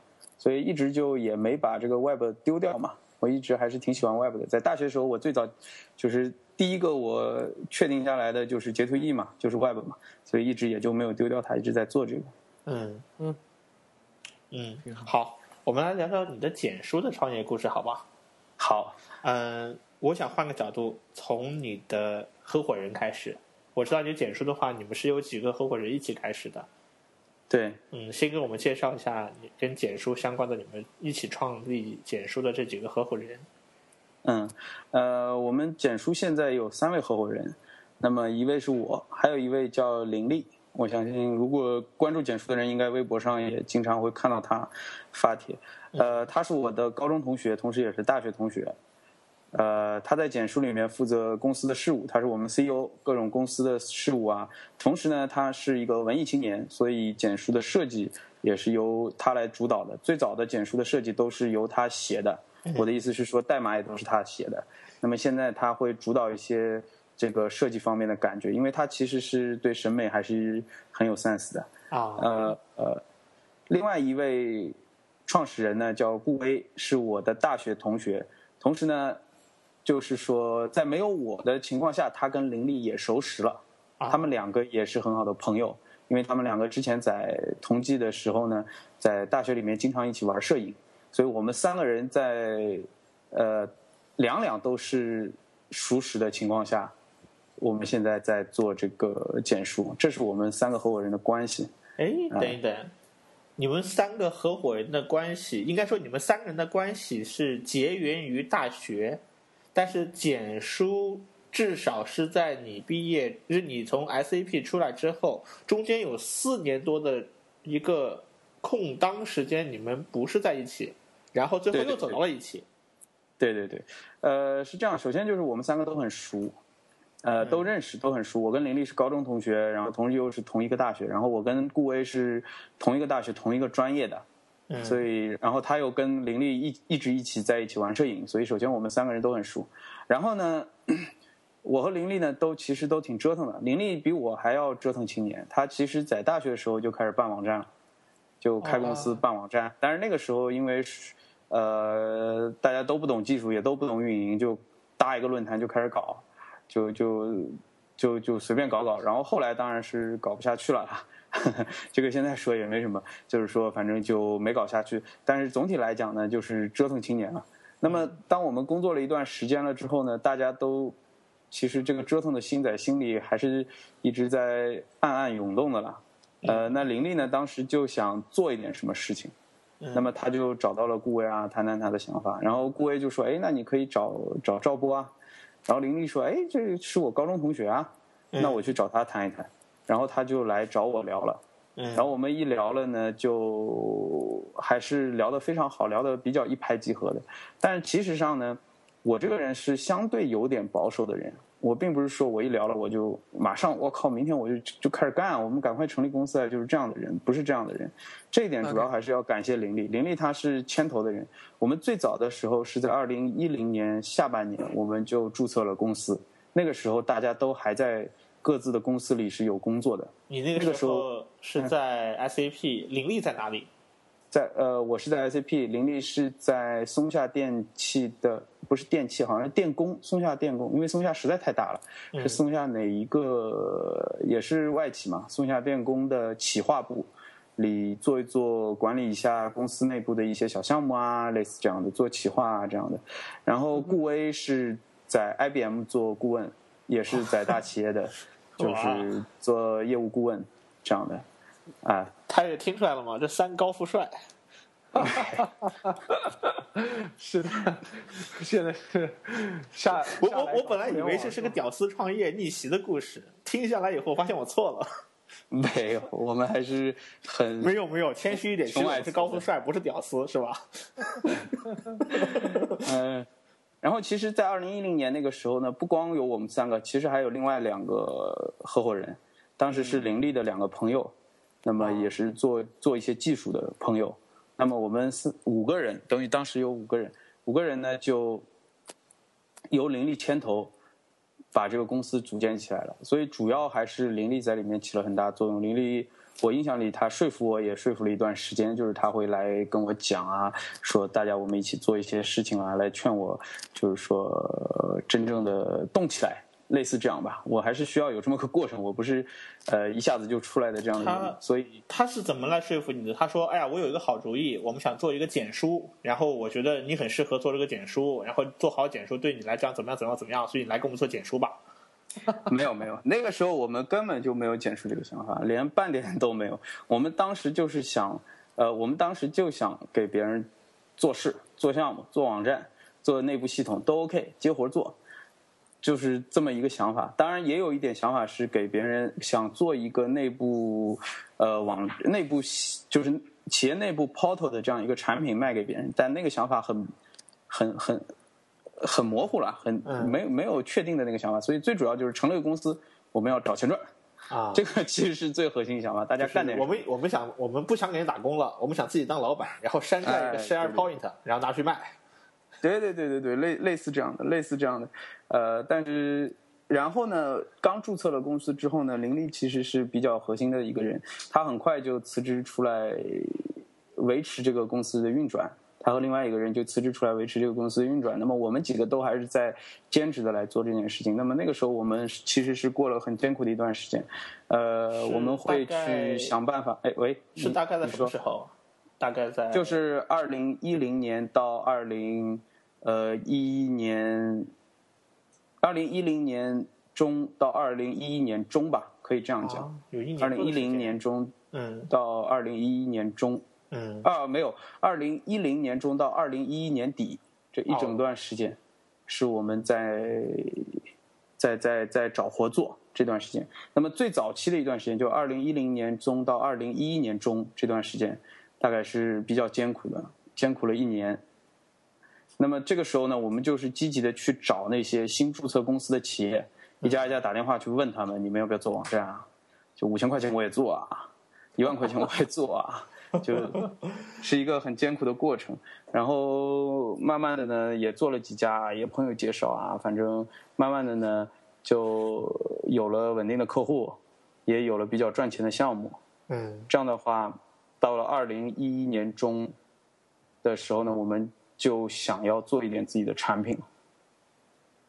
啊，但是那个时候呢，我们还完全就是还。压根就没有简书这样的思路呢。我们那个时候是想做一个类似雅门，但是改善雅门的东西。雅门，对企业内部的微博、企业内部交流的东西。我们希望，我们当时雄心壮志，我们希望，呃，我们这个东西不光。雅门跟我们我们完全不能比，我们甚至可以像那个 Paul Graham 说的一样，我们就取代企业邮件了，基本一定程度上取代邮件。当时最早的想法是这样的，很不成熟的想法。泰瑞，泰瑞，嗯，我们我们我们二零一一年的时候在干嘛？哎，可能可能 Larry 不知道，就是我和 Daniel 就是认识在一那个时候在 Intridion，我们做的一个项目就是。呃，叫 Presently，它实际上就是以前和 Yammer 竞争的一个项目吧，算是这样。虽然方向有所不一样，但是也是做这样一个企业内部的一个微博的一个系统，做了两两年多。嗯，也积累了一定的客户，也有一定的这种企业用户在用这个产品。对，而且有很多很大的，我因为这样，其实 Yammer 它。它是更强调说中小企业嘛，就是它是一个 SaaS 的一个一个一个一个平台，而 Presently 它 Intuit 产品它是它在那个 SaaS 上面是免费的，就是它在网上是免费的，但是很多大公司你知道它是不可能用这种啊互联网上，他把我我的这个数据放在互联网上，他不太同意，他就希望你能给我做一个就是安装到我的这个公司里来，甚至帮我做一些定制。对，而我们就是做这样的一个事情。我当时我跟泰瑞，当时我跟泰瑞还有泰瑞现在的这个创业合伙人丁丁，我们几个人在一起的时候，就这么几个人，然后我们要去做好几个企业的定制开发，然后那个时候压力还蛮大的。哇，那很赞啊！是啊，那个客户有什么？The Bank of America，是吧？BOA 美国银行，还有还有福特什么 Ford，还有。Anyway，很多一些对，还有电信商，我觉得很大的。别啊，Verizon，还有个叫 Verizon。Anyway，啊，别别被这些 big title 这些 big big big name company 的名字吓住了。我们不是在给这个公司做，我们是在给这个公司里的某一个部门在做。嗯 他们这个部门就已经很大了，被他们搞死了，就已经很大。那很那很赞啊！这个赞什么呀？做完之后的话，我们觉得这辈子再也不想跟这样的公司打交道了。是的，你要先来 SAP 工作四年，你就 是可以深刻体会。客户虐我千百遍。对，我们待客户如初恋，是吧？对对对对对对。好的，好的，回到你的故事上啊，二零一一年的时候，你们还在，你们就开始酝酿自己的产品了，对不对？那个时候有几个人？还是五年还是五个人？嗯，哎，然后后来呢，这个我们就做了一定的事情嘛，大概做了一两个月啊，就是说我们两边都做啊，然后呃这边的产品我们也按照我们自己想法做啊，做了第一版，然后做到二零一一年年底的时候，大概我们就考虑说这个事情就是说大家要认真做这个事情，因为我们现在呃是也就是说也攒了一点钱，对吧？然后也有稳定的客户，然后也有有一点钱的项目。那么说，我们不能以这个状况再继续下去了。嗯，呃，我们要。要要要要要好好，要么就好好做，不能说是大家都是兼职啊，这样就不行了。那么就开始要把这个东西搞搞好，这个也是大家大家其实都也也都这样认为。另一方面呢，林立他们也艰苦了很久了嘛，我们再这样的话，对林立也不是不公平，对不对？也也也也很不对这样的事情。那么我们要把这个事情好好好好好好确定一下。那么在这个过程中呢，两位就是最开始的两位创始人就离开了。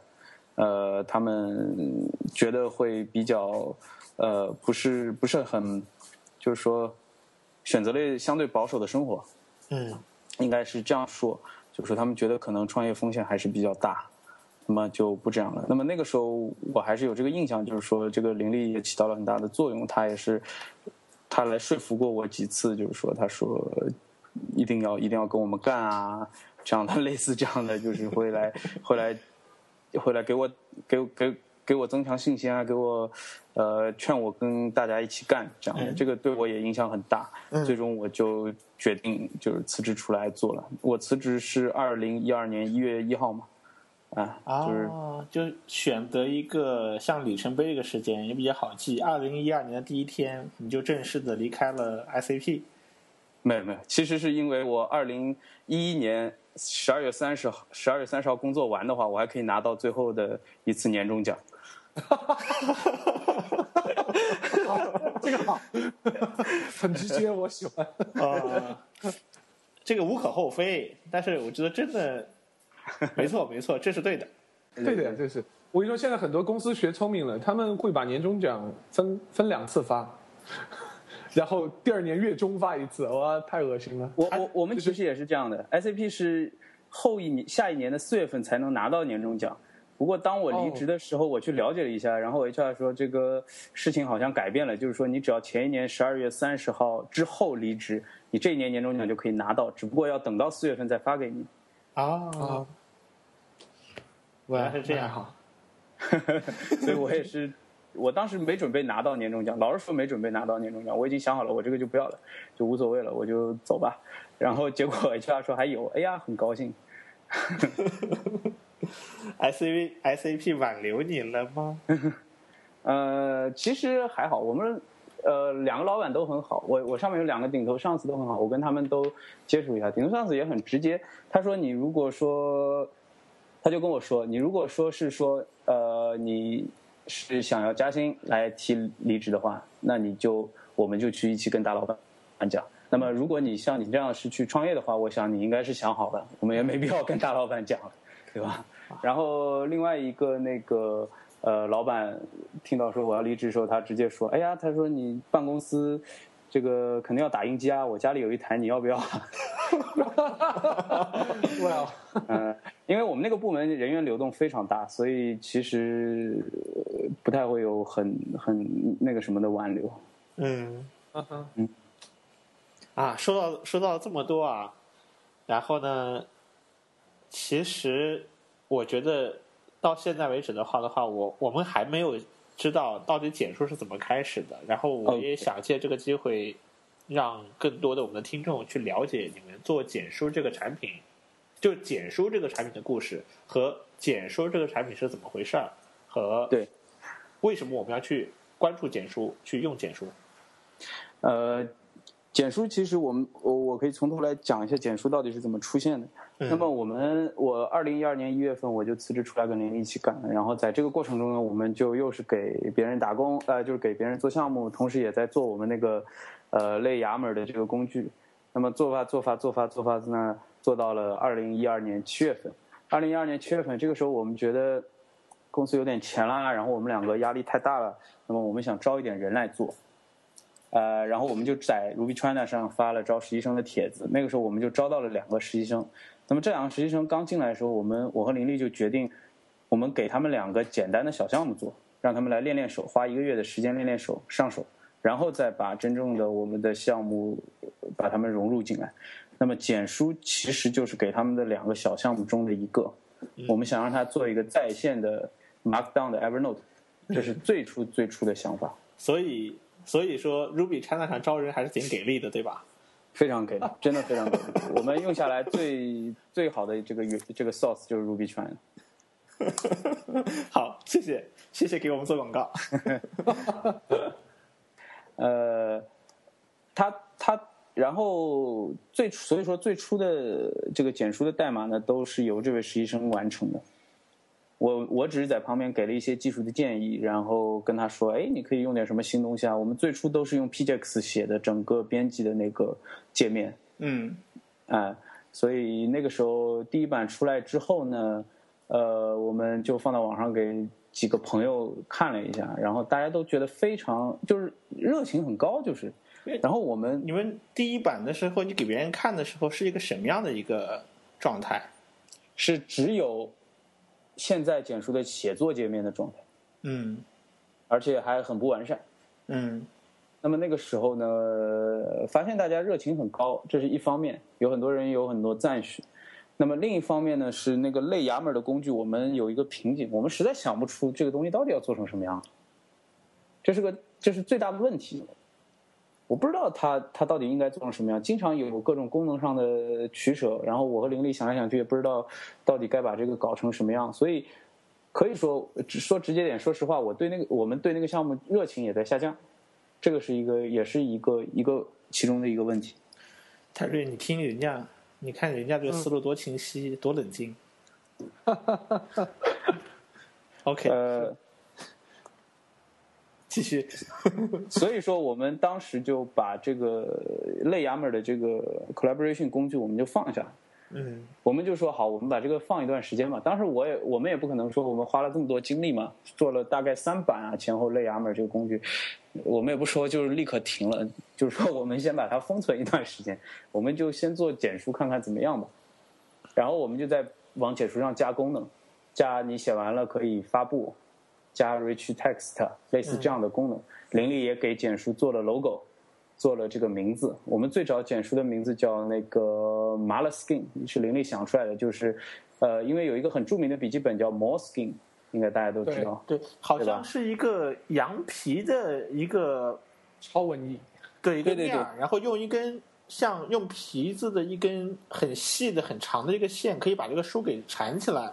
对对对对对，呃。他在笔记本界很有名，他那个形象也很有名，就是他可以有一个袋子把它把那个封面给扣住，所以林立当时就画了一个这样的呃图 logo 图，跟他长得很像，然后把 Moleskin 的第二个字母改成 A，因为我们是 Markdown 的嘛，嗯，那么我们就叫 Moles Moleskin Moleskin，然后我当时因为因为我当时看到这些呢，我就我们就到处到处去发了，那个时候我们做了一个页面。做了一个页面，这个页面很有很有稍微有点意思。这个页面呢，就是介绍一下我们这个产品嘛，就像现在的产品页一样，只有一个首页。然后我们写放了一个框，你如果感兴趣，你可以留个 email，就跟那个交交报词开始这样。我记得如果当时没错的话，在二零一二年的下半年的八月还是九月份的时候，你就来参加我们当时我在上海组织的那个对对对 Ruby Tuesday 活动。然后你来给我们介绍你做这个产品，然后我听完以后，我当时很感兴趣，我还专门跟你约了一期，说哎，专门找一期，然后呢，你给我们讲讲 PJAX，顺便给我们讲讲做的这个，就是当时我我现在都不知道这个名字，总是念起来很拗口，因为是个生造字嘛，我们又不是学英语的人，所以就乱七八糟造出来了这么一个名字。嗯，然后当时我们做了那个收集呃 email 的这个页面之后，我就。呃，林立他林立就把这个东西发到可能 V2EX 上啊，Ruby China 上，我也没印象是不是发过，有可能是发过的。然后我就把这个东西发到 Reddit 上面去了，嗯，因为我想 follow Jobbox 嘛，Jobbox 不是一发就有四十万人注册了，瞬间四十万用户到手，多爽啊！我也就把它发到 Reddit 上去。那发到 Reddit 就被骂到崩溃啊。当然也没有骂的很多了，但是大部分外国人都是反对意见的，所以这个也是给大家的一个教训，就是说，第一，你这个 logo 实在太像人家的产品了，嗯，啊，完全不 make sense，对吧？你可能还会被告。第二，这个名字实在不是一个英文英国人能看懂的。哎，你我们觉得我们取了个很好的名字，Markdown 加 Moleskine，对吧？对，Markdown 的笔记本，Moles Moleskine。那外国人想这是什么乱七八糟的事情啊？就外国人看这一眼是肯定看不懂的。你到底想表达你的产品是干嘛的？所以这个也就让我们回过头来想这件事了，就是这样是不可能的，因为我们之前雄心壮志是说，哎，做这么个玩意儿，外国人肯定也喜欢用。所以在 Reddit 上被人骂了之后呢？我们就静下心来想这件事了，我们就觉得这是不现实的一件事情。我们没有一个 native speaker，英文的 native speaker，我就不要想去做海外市场。是不是感觉在国内的时候和国外的时候完全是两种不同的、截然相反的冰火两重天的境地？我当时我记得你们推的时候，在国内也在推这个概念，也有这个 logo，我也看到过。当时李丽还写了一篇 blog 介绍他如何喜欢这个这个笔记本，他是这个死忠。然后他想做这个产品是为了给这个笔记本致敬，然后呢，当并且还就是我记得印象中最大的一个噱头是，你们一开始的话，你们都是那个 Evernote 的用户，但是你们不爽的是，你们想写 Markdown 的文本，于是你们做这个外部版的 Evernote 又用了 Markdown 的这个编辑器，对对，而且把名字又起到了一个这样文艺的名字。然后国内的用户挺挺 happy 的，很喜欢的。那些搞计算机的人会很喜欢这个东西，就会就会希望成为你们的早期的阿尔法的贝塔的用户。然后国外的人就不这么想，国外人一看就觉得很崩溃啊！你第一名字不知道在讲些什么，第二你这个 logo 会引起这么大的问题，所以外国人就说你要真想想好好搞，你就要就是 Reddit 上就有人说你要真想好好搞，那你就你你真的要重新想一下你的 logo 和名字了。就有 Reddit 上就有人这样说，所以这也就让我们回来再想，所以我们就觉得，哎呀，不要做外国人了，这是做做做不起来的呀，我们这个实力是不现实的。然后我就，太好了，你你们这么快就反省过来，我们还我们花了接近一年时间才反省过来这个问题，我们还强行去搞了快一年，真是不好搞，是不好搞。你那边没人的话。很困难，所以说我们就干脆我们全换掉，名字换掉，域名呃那个域名换掉，然后 logo 也换掉，这就真正的说是就是说我们确定下来名字是简书。简书的来历，简书的来历，这个名字怎么来的？简书的来历，我可能说不说不太出来啊。简书来历，简书这个名字是灵异取的，这个我很确定，因为当时我们想把 Maleskin 这个名字改掉，就是这个我们想出来的。呃，生造字改掉之后呢，我们大家就在想名字，但根本想不出来一个大家都觉得合适的名字。最后就反正大家都没意见，等于说是大家都没意见。玲玲说：“哎呀，你们想到点什么？我们也没声音，没意见，想不出什么，自己自己也觉得不行。”我记得等了很久很久很久，可能过了一两个月，玲玲就是大家都觉得不改不行了。玲玲说：“那要么就简书吧，那就简书吧。”啊，就就就就这样定下来了。其实没有很深刻的故事，就是大家各自分头去想名字到底怎么样。对，然后最后林立说：“哎，那简书好像还可以啊。”我们说：“哎，好像是还可以啊。”然后就没声音了。然后又过了一个月，这个不改不行了呀，那就简书吧，那就简书吧，就是这样一个过程。我觉得林立太文艺了，而且他的域名也难掩他这高富帅的本色。I O 域名啊，I O 域名是因为林那个简书点 com 要十万块，我们买不下来。原来 I O 很便宜啊，对你们来说。哎哎，简书点 com 已经被人注册了，嗯嗯，所以还是很贵的。I O 域名嘛，一年一年好像是七百块钱吧，九十九美金我记得。对啊，啊，然后我当时还问了我，我记得我好像还跟林丽说了，我说哇，这个是不是有点贵啊？我们要么搞个别的？呃，林丽也想了一想，犹豫了一下，然后就最后又一狠心，我们两个就觉得，我靠，这个还是要出吧。哎，不出这点钱，公司还怎么办？就七百块钱。泰瑞，泰瑞，你你看，他们当时觉得那个简书点 com 十万太贵了，买不起，然后买个便宜点的 i o 域名。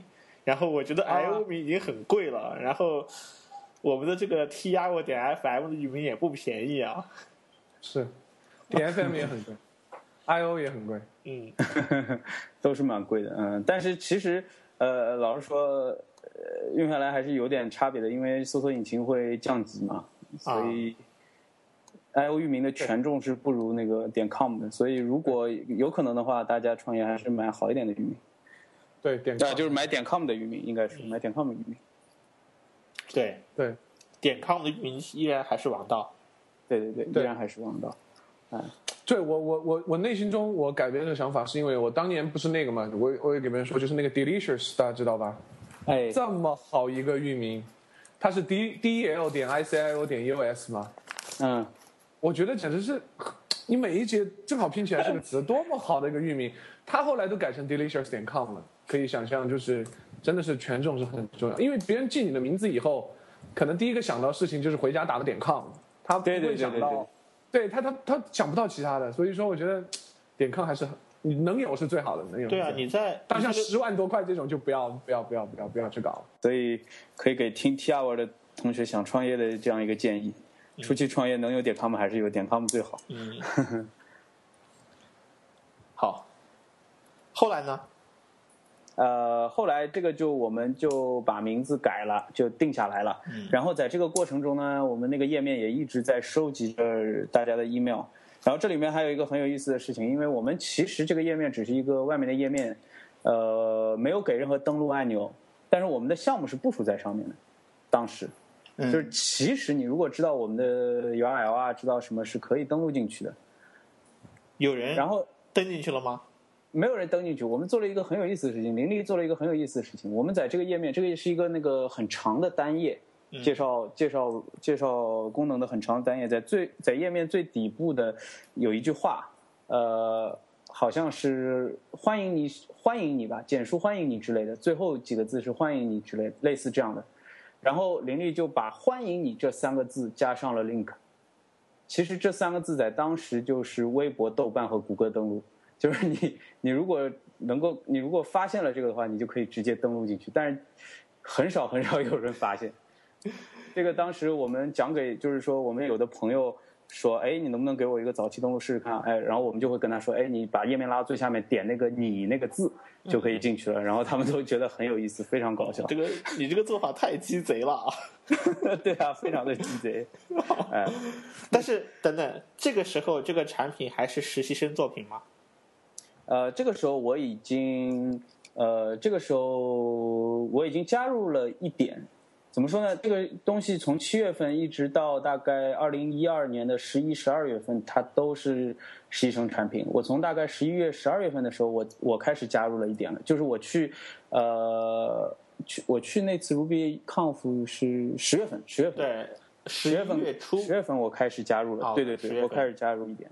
那个时候的话，产品还很初级，那个时候还没有 Rich Text 应该在十月初的时候还没有 Rich Text 应该，然后只有一个简单的发布，也没有现在的专题啊、这些东西都没有。嗯啊，然后后来呢，我们我和林立讨有一次讨论过了以后，我们觉得这个 Markdown 还是太小众，anyway 还是太小众了，一定要有 rich text，然后我们就把 rich text 加上去了，呃，然后又做了一些 UI 啊和技术上的这个改变。我记得我是在二零一二年十二月份，二零一三年一月份的时候，我把前端就是写作的那个写作界面那个地方本来全部是 PJX 做的，已经乱成一团了。嗯，然后全部用 Spine 重写了一遍。其实这个时候是我选择 Spine 也主要是因为看到叶钉钉和 Pragmatically 啊，我做了一些选型，然后看到有你们是用 Spine 啊，然后有有 Backbone 嘛，有 Spine，然后简单的比较了一下，然后又看到你们是用 Spine 的，我最后就选了 Spine。这个的确的确是这样。你你说吧，你们你们是有缘的，影响到一部分人，真的很好。对对对你们是有缘的。对对对。我跟你说，你知道为什么我们选 Spine 吗？哎，为什么？啊，Daniel 出来说一下。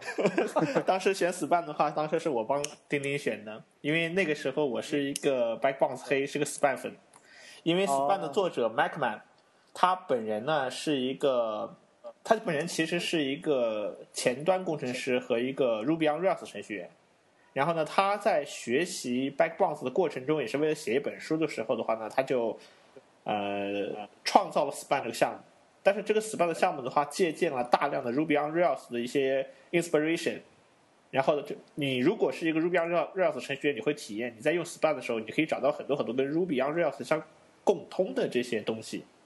但是对对对，Underscore 呃不 Underscore 那个啊 Underscore 跟那个 My 那个 Backbone 是一个作者啊，就是那个另外这个作者的话呢，他在公开的场合批评过 Ruby on Rails 这个框架的很多的想法和观点，然后他在做的时候也对就是先天的对 Ruby on Rails 不是不友好的。呃，我就说一个例子，就是呃呃，Backbox 的 model 的这个保存会发起到后端发起的这个 URL 就你的那个 parameter 参数啊，它不会把这个 model 会包装在一个这个 model 这个名称中，它是就是它所有的参数是平的，这个是不符合 Ruby on Rails 的这个这个 convention 的。就是它默认规则的，所以这一点的话，你需要，如果你是个后端是个 Ruby on Rails 的话，你要不然就改 Ruby on Rails 去处理这个参数，要不然的话，你就要去 hack 这个呃 Backbox 去让它符合后端的 Ruby on Rails。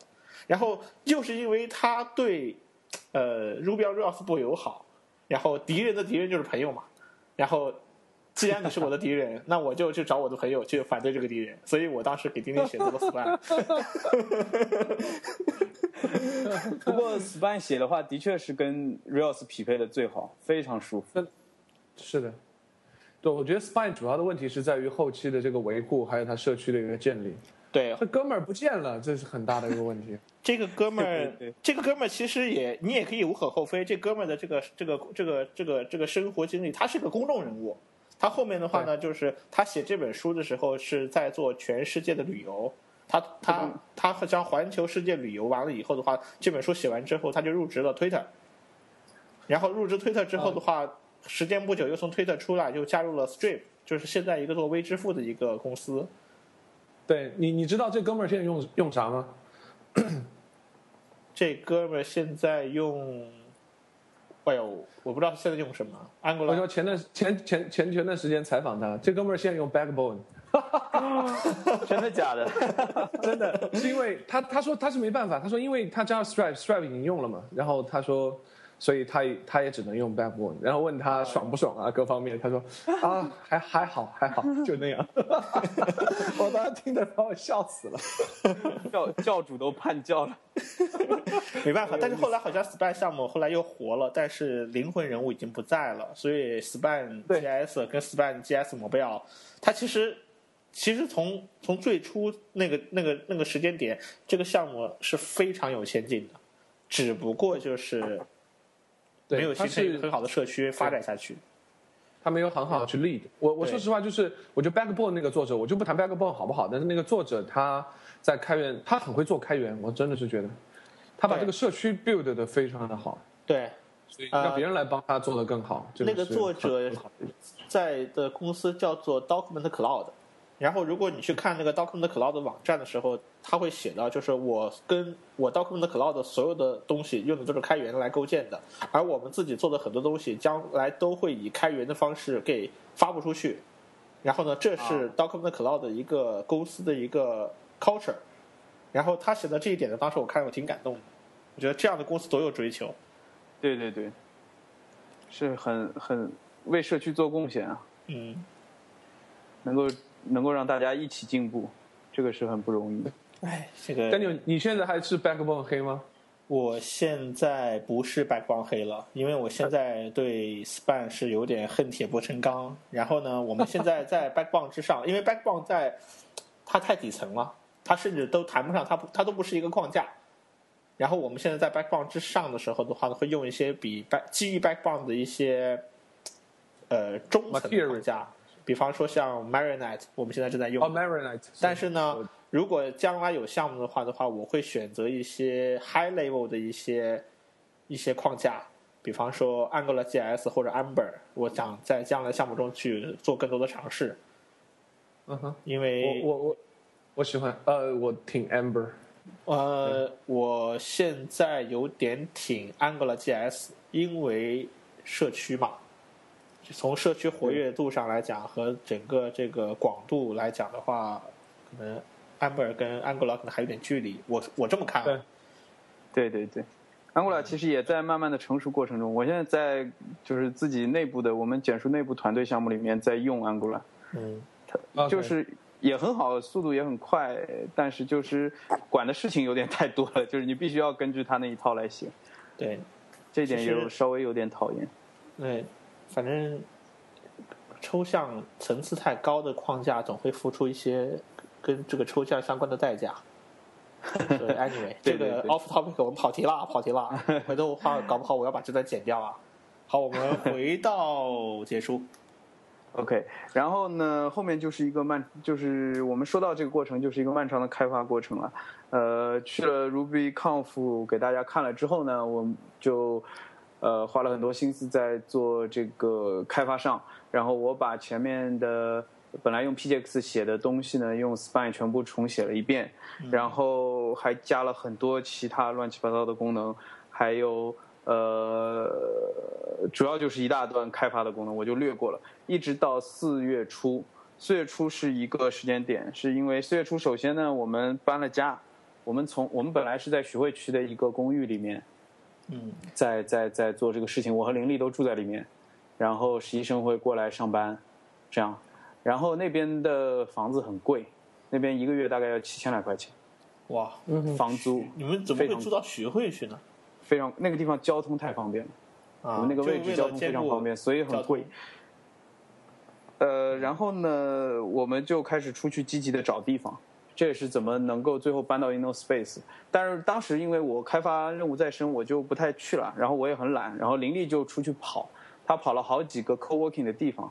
呃，我记得在上海有新单位，有一个叫新单位的，对还有一个我已经不记得了。然后林立跑了 InnoSpace，他一天大概跑了三四个地方，然后回来就跟我说，他说新单位是什么什么样，InnoSpace 是什么什么样，然后他觉得 InnoSpace 那边比较好。我一开始其实是比较觉得比较讨厌那边的，因为很远啊，因为我住在我和我老婆住在世纪公园这边，然后要到 InnoSpace 去的话，在五角场，哇，听起来就很远。然后林立住在徐汇，他比我还要远。然后我其实一开始印象比较差，然后林立就帮我跟他们那边约了一下，跟梅晨飞约了一下，然后叫我后面找一个时间去看一看，然后我后面就找了一个时间去看，然后去到那里我就觉得感觉实在是太好了，那个地方的环境非常好，因为周围都是大公司，它本来它本来的这个地产开发的就很好，很漂亮，然后周围吃的东西很多，有喷泉，有草，有竹林，非常漂亮。然后给我们的办公室虽然是大通铺了，就是所有团队坐在一起，但是也挺明亮的。然后是 A 级写字楼的级别，然后有一点简单的会议室，然后你不用管水啊电啊，什么都不用管，有阿姨帮你打扫卫生，哇，这个太爽了。所以当时我去了一次之后，我回来就跟林说，好，就是那儿的。当然还有价格比较便宜。啊，然你刚才提到的那个提到了一个人，梅老板。梅老板梅晨飞，哎，大家如果对 InnoSpace 有兴趣，请积极联系他。好的，呃，其实我相信我们的听众中，如果有很多人对 Ruby on Rails 很熟的话，也会对这个 InnoSpace 跟创智天地会很熟，因为去年的大会就是在他们那里搞的嘛。所以这种场地的硬件条件，那确实是没得说啊。OK，呃，呃，刚好那个借这个机会的话呢，嗯，你们是从二零一三年的四月份加入到了这个创智天地的 InnoSpace，对不对？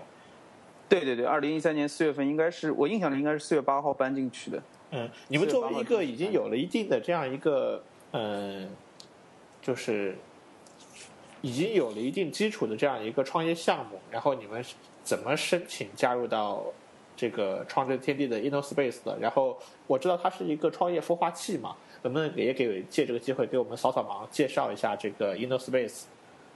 呃，InnoSpace 是呃现在一家创业孵化器，它是由这个创智天地，呃瑞安地产，就是创智天地是瑞安地产的项目，是瑞创智天地瑞安地产来 lead 的这么一个孵化器，它联合了其他的四家 VC，呃有北极光创投，有这个同创伟业，还有 PreAngel，呃，还有戈壁投资这四家 VC 共同来呃投资这个孵化器。那么你可以到他们的网站，或者是联系像梅晨飞这样的工作人员来进行申请。呃，申请了之后，他们第一期，我们第一期，我好像记得数据说他们是收到了两百多还是三百多个项目的申请，然后他们会联合这四家 VC 一起来看项目，呃，听你们的演讲，最后，呃，我们这一期是有十个项目进入了这个创业营，然后呢，呃，他们会有十万块钱的投资给到你们。嗯，是这样的一个一个一个一个孵化的过程。那么你可以在在这个过程中呢，在孵化的过程中，孵化的期是四个月，为期四个月。四个月后，你会呃在 demo day 上你会做一个路演，他们会邀请呃全国很著名的投资人，大概会有一百到三百位投资人过来一起听大家的讲解，这样你可以很快的接触到投资人。然后在孵化的过程中呢，InnoSpace 也会组织各式各样的活动，来。来来来，让你呃从各个方面来来让你把你这个创业项目变得更成熟，比如说法律的方面，比如说这个跟投资人的这个座谈会啊，呃，当然 InnoSpace 有的时候也会这方面搞得很好的地方，我觉得呢，就是说他会经常会呃出钱去包一个酒吧，这样让大家在酒吧里面吃着自助餐，跟投资人能够很呃近距离、很轻松的交流。这些活动都是搞得非常不错的，我觉得。嗯，OK，听起来很有有点意思。就是我觉得现在国内好像突然很多这样子的这种孵化器就出来了，可能就是国外，你就像 Y Combinator 搞得这么好，国内现在越来越多的这样的东西。我觉得你作为创业者的话，你认为就是创业者在选择这种不同的这种孵化器的时候，他他到底看重的孵化器是什么？就说他应该看重哪些东西？或者说你们是怎么考虑的？呃，我们首先第一点是我们觉得他们的场地非常好，呃，非常舒服。第二点是因为大部分的创业者都是以技术为主的，我们技术是我们的强项，我们知道怎么把技术做好，呃，或者更进一步，我们怎知道怎么把这个产品做好，这是我们很强的地方。但是有很多地方我们可能很差，比如说打理公司。怎么样注册公司？怎么样验资？呃，股权分配是怎么样？怎么样把这个股权分配真正的定在，就是说到工商局里把它定下来啊？还有法律上需要注意些什么呀？路演的时候你要该怎么讲啊？还有怎么能够真正接触到投资人啊？呃，因为我想象投资人肯定一天到晚每天信箱里都是 business 这个 plan，他根本不知道看哪一份商业计划书。所以说，在选择这个孵化器方面，孵化器是可以给这个创业团队带来很多外围的这样的帮助的。啊，InnoSpace 在这方面就提供了很多这样的活动，有法律上的这些专家来给我们讲。呃，真正，而且他们是真正的专家。就是说我印象里，虽然我没有去听，我印象里 InnoSpace 组织过一次，是之前是以前上海，呃，是长宁区还是哪个区，我已经不记得了。退休的这个检察官，他们组成了一个这个呃民间组织，应该是一个类似这样的民间组织，提供法律支持这样民间组织。那么 InnoSpace 就去联系他们，让他们来做讲座，呃，来回答提问。所以这样的机会其实是很难得，我觉得，嗯，啊，帮助也比较大。OK，那我我想问一下，就是你们团队里面的话，呃，技能上是不是比较重叠，还是比较互补？也就是说，像比如创业做 marketing 啊，各方这方面的东西是谁在做，还是呃，你们这个从你们的孵化器那边有没有得到一个什么样的帮助呢？呃，从我们创业的角度，呃，从我们这个合伙人的分配上来讲啊，林立他是，呃，他技术不是特别的了解，但是他懂 HTML 和 CSS，这个他会，哎，他 JS 和后端是他不不清楚的情况。那么他，我觉得你们听我之前说下来，也应该有一定的了解，就是说他其实是一个有一点是有一有一定领导能力的，他可以把我们大家聚在一起。做一件事情，那么他是来立的这件事情的，所以他在我们公司里面，他主要负责呃，首先产品 UI 上的这个风格他会把关，呃，产品怎么是什么样他会把关。另外呢，他会做公司事务，他会管理整个公司。同时，现在我们的推广、运营、推广，呃，在之前也是由他来负责的。那么现在我们有一位那个果壳网之前做。运营推广的同事加入到我们，现在运营推广就是由我们这位叫菊小马的新同事来做了。那么我是主要是技术这方面的，都是由我来负责，无论是服务器的这个运维啊，还是开发怎么来组织啊，呃，后端前端怎么来组织，先做什么后做什么呀，怎么做测试，这些都是由我来做的。然后我们另外一位的创始人顾威呢，他之前会帮我们做 business 方面的一些事情啊，就比如说我们如果说呃呃跟投资人谈有些什么地方需要注意啊，他会帮我们来 review 啊。还有之前会做一些 sales 上的事情啊，所以其实我们是比较互补的，我们三个人是相对比较互补的。这样团队都蛮好的。就是我我个人就是选择我我也是跟大家聊，就是就是选这种孵化器，我也觉得怎么选呢？就是就是真的是看你缺什么。就像你们很缺一个办公地点，right？所以你们就觉得这个办公地点好是非常重要，对你们来讲，它能帮你把其他事务打理好。但我是觉得就是对每个人他有不同嘛，就是缺的东西，就是有一些呢就是。他可能有很多有 marketing 经验的这种，他叫这个带你的人，他会就说，如果你是个纯 technical 的一个 team，技能也很重叠，大家都做技术的，你不知道怎么去做 marketing，那么你是不是可以选择一个就是呃，他能知帮你去做 marketing，或者是说他能教你怎么去做 marketing，或者是说他有一定可能有一定名气，他有一个像 y combinator，他帮你这么宣传一下，可以帮你起到很大的作用，或者怎么样，或者你缺钱的话，那你是不是应该找一个就是？就是钱可以稍微给的多一点的这种这种，呃，这种孵化器，所以我觉得越来越多也是好事。就是你去选一个适合你基因的，是你缺什么，他能给你的这种地方。对对对，是很。对对对，Terry，你说的很对，我刚刚可能说的有点跑题，很 不好意思。对对对，是主要是那个从孵化器那边是可以得到很多，就是说我们本来没有的。你提醒了我，在 InnoSpace，它会有跟很多科技媒体有合作，比如说他会请三十六氪过来，呃，给你们的产品做一些报道啊。呃，请三三十六氪过来看一看，就是说，请他们来了解一下你们的产品。这样的话，有可能三十六氪就会对你们进行一些报道啊。呃，还有跟还有上海本地的一些媒体，比如说一些报纸啊的，还有电视台，这样他们都会请过来。比如说下午的时候，以一个下午茶的形式，给让大家每一个项目进行一下介绍。所以你说的是很对的，的确在 InnoSpace 上这个这个这这方面，他们也给我们提供了一些这个曝光曝光度啊。的确是啊，帮我们补充了这一块。我们其实运营和市场推广是很弱的。啊，酷。但我觉得，哎，是我感觉你们就是你们的产品是有经过一两次转型哈。嗯，有我们嗯，您继续。对，是我是我这么早就是最早你们可能定义的是说是一个 Markdown 工具，当时我我想到就是说，呃，你们未来应该是。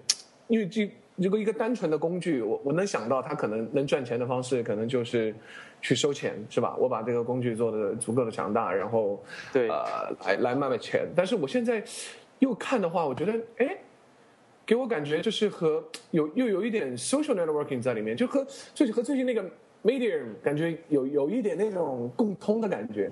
但说实话，我个人对我个人又说实话，我我我知道 Medium 是这个 Twitter 创始人出来的，而且你们。你们甚至你们这个发布的时候，可能 Media 发布没有，我都不不确定。应该你们甚至还比他早。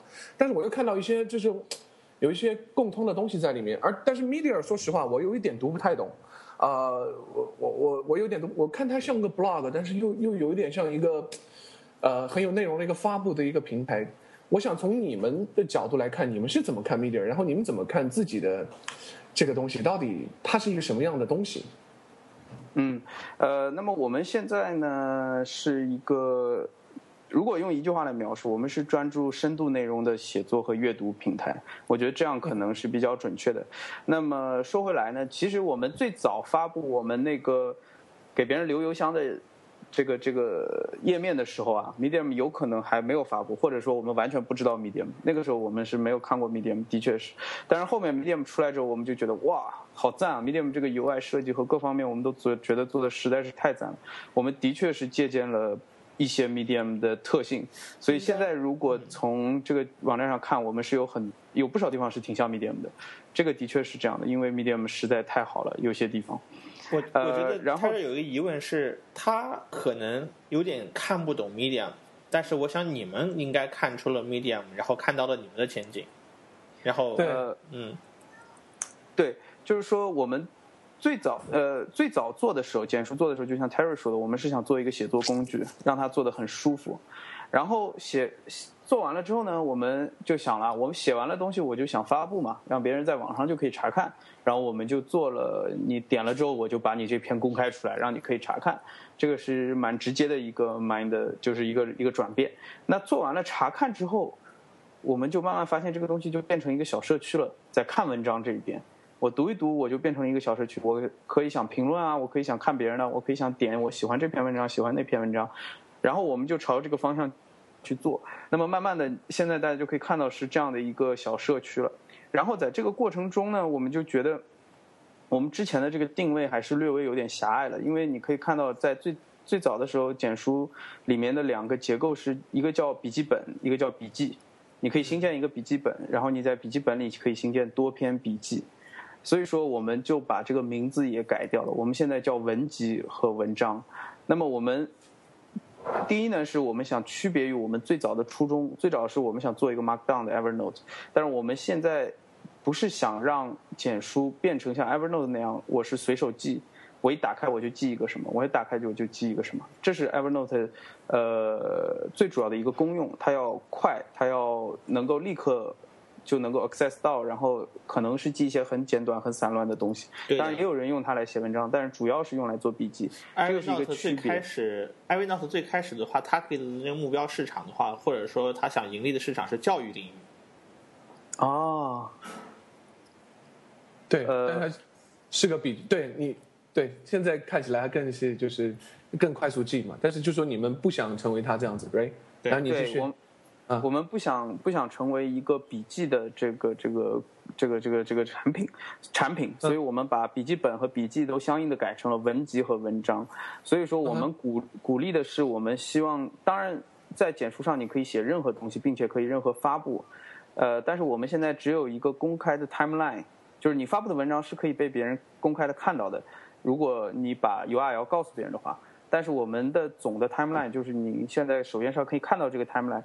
全都是由我们的编辑在后面挑选过、推荐出来的，所以说我们是由我们这边的编辑在主导我们这个，有一点这个意思啊，我们在主导这个方向，就是说我们更希望在简书上看到的是，呃，有一定深度、有一定思考、成文的文章，呃，我们不会说有人在上面贴了一个很搞笑的图片，我们把它推到首页来，因为大家都很喜欢很搞笑，这个我们不会。呃，你们你的闲言碎语或者说你自己的日记，呃，是非常就是说 to yourself 的，这个你记在简书上，我们也不会把它推上来。但是其他的一些有思考性、有深度的、有一定深度的成文的文章，我们都会让它推上来给大家看，大家就可以引发更多的思考。嗯，那 OK，这种感其实 Media 也是这样子吗？就是我看他首页也会有一些好像推荐的文章。对对对，Medium 它现在是两条线，一条是 Editor's Pick，就是也是编辑的推荐，另一条线是 Most Recommended，就是大家点赞。OK，啊，但是我们现在呢没有把这个 Most Recommended 这条线放出来，我们在希望能够在一定程度上的把持住，就是这个大家看到的文章的质量。我希望就是说，大家来阅读简书的时候，每一篇文章它都是，呃，有一定的这个这个这个深度，有一定有一定深度的，有一定思考的，而不是说像你去刷微博，因为你如果要看一些碎片化的或者是零零散的东西，大家有已经有微博了，有一百四十个字了，而且它刷的很快，有很多内容你可以看。但是我们希望是到我们这个产品上来看文章的东西呢，你可以得到很不一样的东西。啊，对。我有一个产品上的一个问题，嗯，是我自己的问题，是这样的，就是，嗯，我订阅了那个 Medium 的那个 newsletter，然后呢，同时呢，我又订阅了很多其他的各种各样的 newsletter，但是我发现呢，我很少花时间去读 Medium，因为 Medium 上的这个文章类型啊，它是一种不由我主导的，并且它是一个比较宽泛的，各种各样的文章都有。有谈企业的，有谈开源的，有谈人文的，有谈其他的。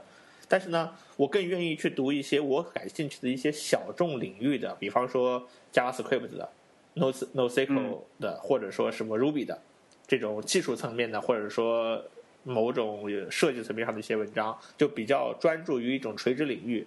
而我看你们的简书的话，你们好像并没有说是把这个简书产品垂直到某一个领域的人群，而是面向于整体上来讲就喜欢阅读这件事儿的用这个用户。对对对对对，呃，大其实大众其实对大众，其实最最其实最简单的一个一个回答呢，就是为什么我们没有细分到这个领域呢？是因为我们现在内容还不多。因为我们还很年轻，还很早，所以内容没有这样风潮的，就是说我们内容还没有那么多很好的内容，可以说，呃，我把它细分到这边，呃，就是呃某一个类别，然后让你只看那一个类别的，这个是一个很重要的、很重要的原因。然后，但是另二个另外一个原因呢，是我们也做了一定程度的细分，就是说你可以看到，在简书左边第二个按钮是专题，我们是有这样的专题的。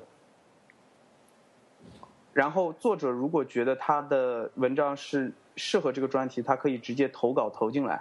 然后我们的编辑看了之后，如果觉得你写的很 OK，当然这个 OK 并不是指你文章里写的观点的对和错。我们只要觉得你这篇文章是你花了，就是说是你，呃，花了一定心思写的，是是是针对这个主题的，有一定思考的，是成文的 OK，他就会批准你进入这个专题。当然，如果你被批。进入这个专题了之后呢，你还会得到我们的赠书。哦，哦，很有意思。OK，那我明白了。那这样的话就解决了我一个疑惑。对，那我我我继续问啊，就是说，因为我开始为什么说我看有一点看不懂 media，就是呃，就是包括现在简书，我也觉得有有有有一点点像这个风格，就是说，因为呃，我我看到东西总是会和我现有的经验去对比嘛，因为我看到它以后，我单独看每一个人点进去，我感觉像一个 blog，对吧？又有点像很长篇的 Twitter，我就把它定为 blog。但是呢，你的首页呢，实际上又是有人人为干预去推荐。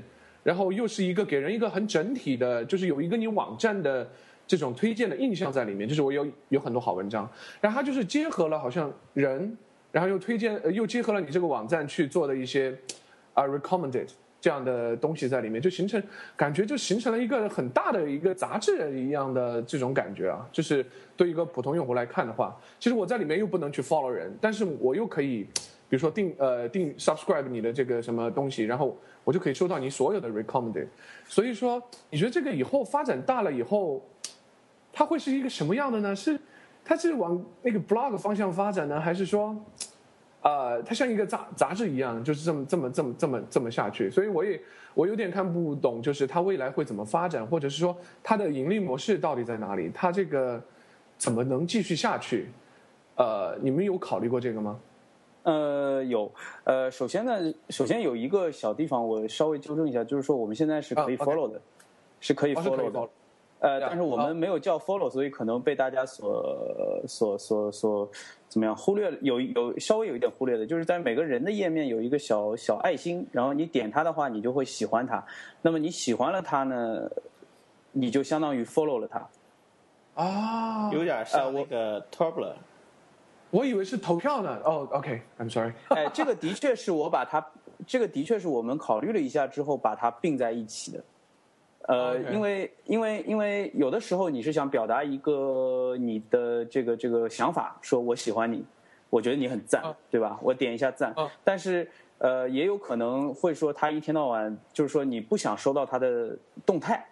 这其实是一个分开的，就像我们在 GitHub，我们可以 star 一个东西是收藏嘛，然后我们也可以 watch 一个东西来获取它的动态，对不对？这两者其实是分开的。但是我们觉得在简书，呃，因为我们创造了这样的一个氛围，大部分人写出来的东西都是一个成文的东西，并且是代表他一定的观点的，所以说，我们觉得在这在简书这里喜欢即关注。OK。我们不需要把它区分开来，因为大家发出来的东西都是成文的，呃，你不会，就是说，而且频率不是那么高，所以你不会说像我 follow 这个东，我我喜欢了它，但是我又不想得到它频繁的动态这样的感觉，所以我们在这个地方是这样做的。嗯，我觉得挺，我觉得会挺有意思的这样一个产品，然后呢，会看到一些高质量的文章内容。然后对你们怎么去鼓励那些有这样的就是输出或者说写作能力的人，会到你们这里来持续的创造这些内容？呃，首先第一呢是，这个也是我们做之前没有想到的。呃，有很多人很喜欢写，写的也不错，嗯他们真的是笔耕不辍，他们大概两三天就会写一篇长文，他们很喜欢写，然后他们很缺乏这样一个呃宁静纯粹的写作和阅读的环境，这也就是简书正在提供的。他他他如果跑到，比如说我们说他跑到新浪博客去开一个博客，他可能旁边都是广告，这边叫你添加歌曲，你可以在首页放，这个他也觉得很难受。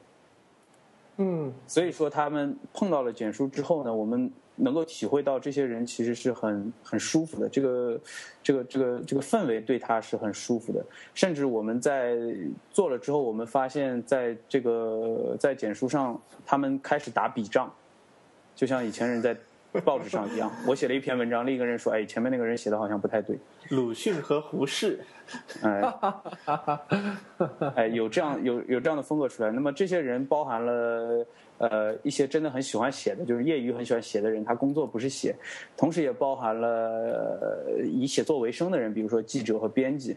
那么他会 on the side，就是说他一边工作是要给杂志或者是报纸供稿，另一边呢他有一些什么想法，他就会写在简书上。然后还有呢，就是出过书的作家，这些人都有。那么首先第，关于 Daniel 那个问题呢，我觉得很呃，首先呢是我们会保持住这个氛围，保持住我们的工具的呃好用，保持住我们这个读和写的纯净，保持住大家写好文章的这么一个氛围，这样他们才会来。然后第二呢，就是我们线下会给很多很多很很多样的这个支持，比如说你如果写的好的，我就送你书，来吸引大家能够过来和留在这里。我们希望我我以喜欢写的人为在想都来。我以为在想的话，你要鼓励这些人来你这里写创造内容，那你会跟他们收钱吗？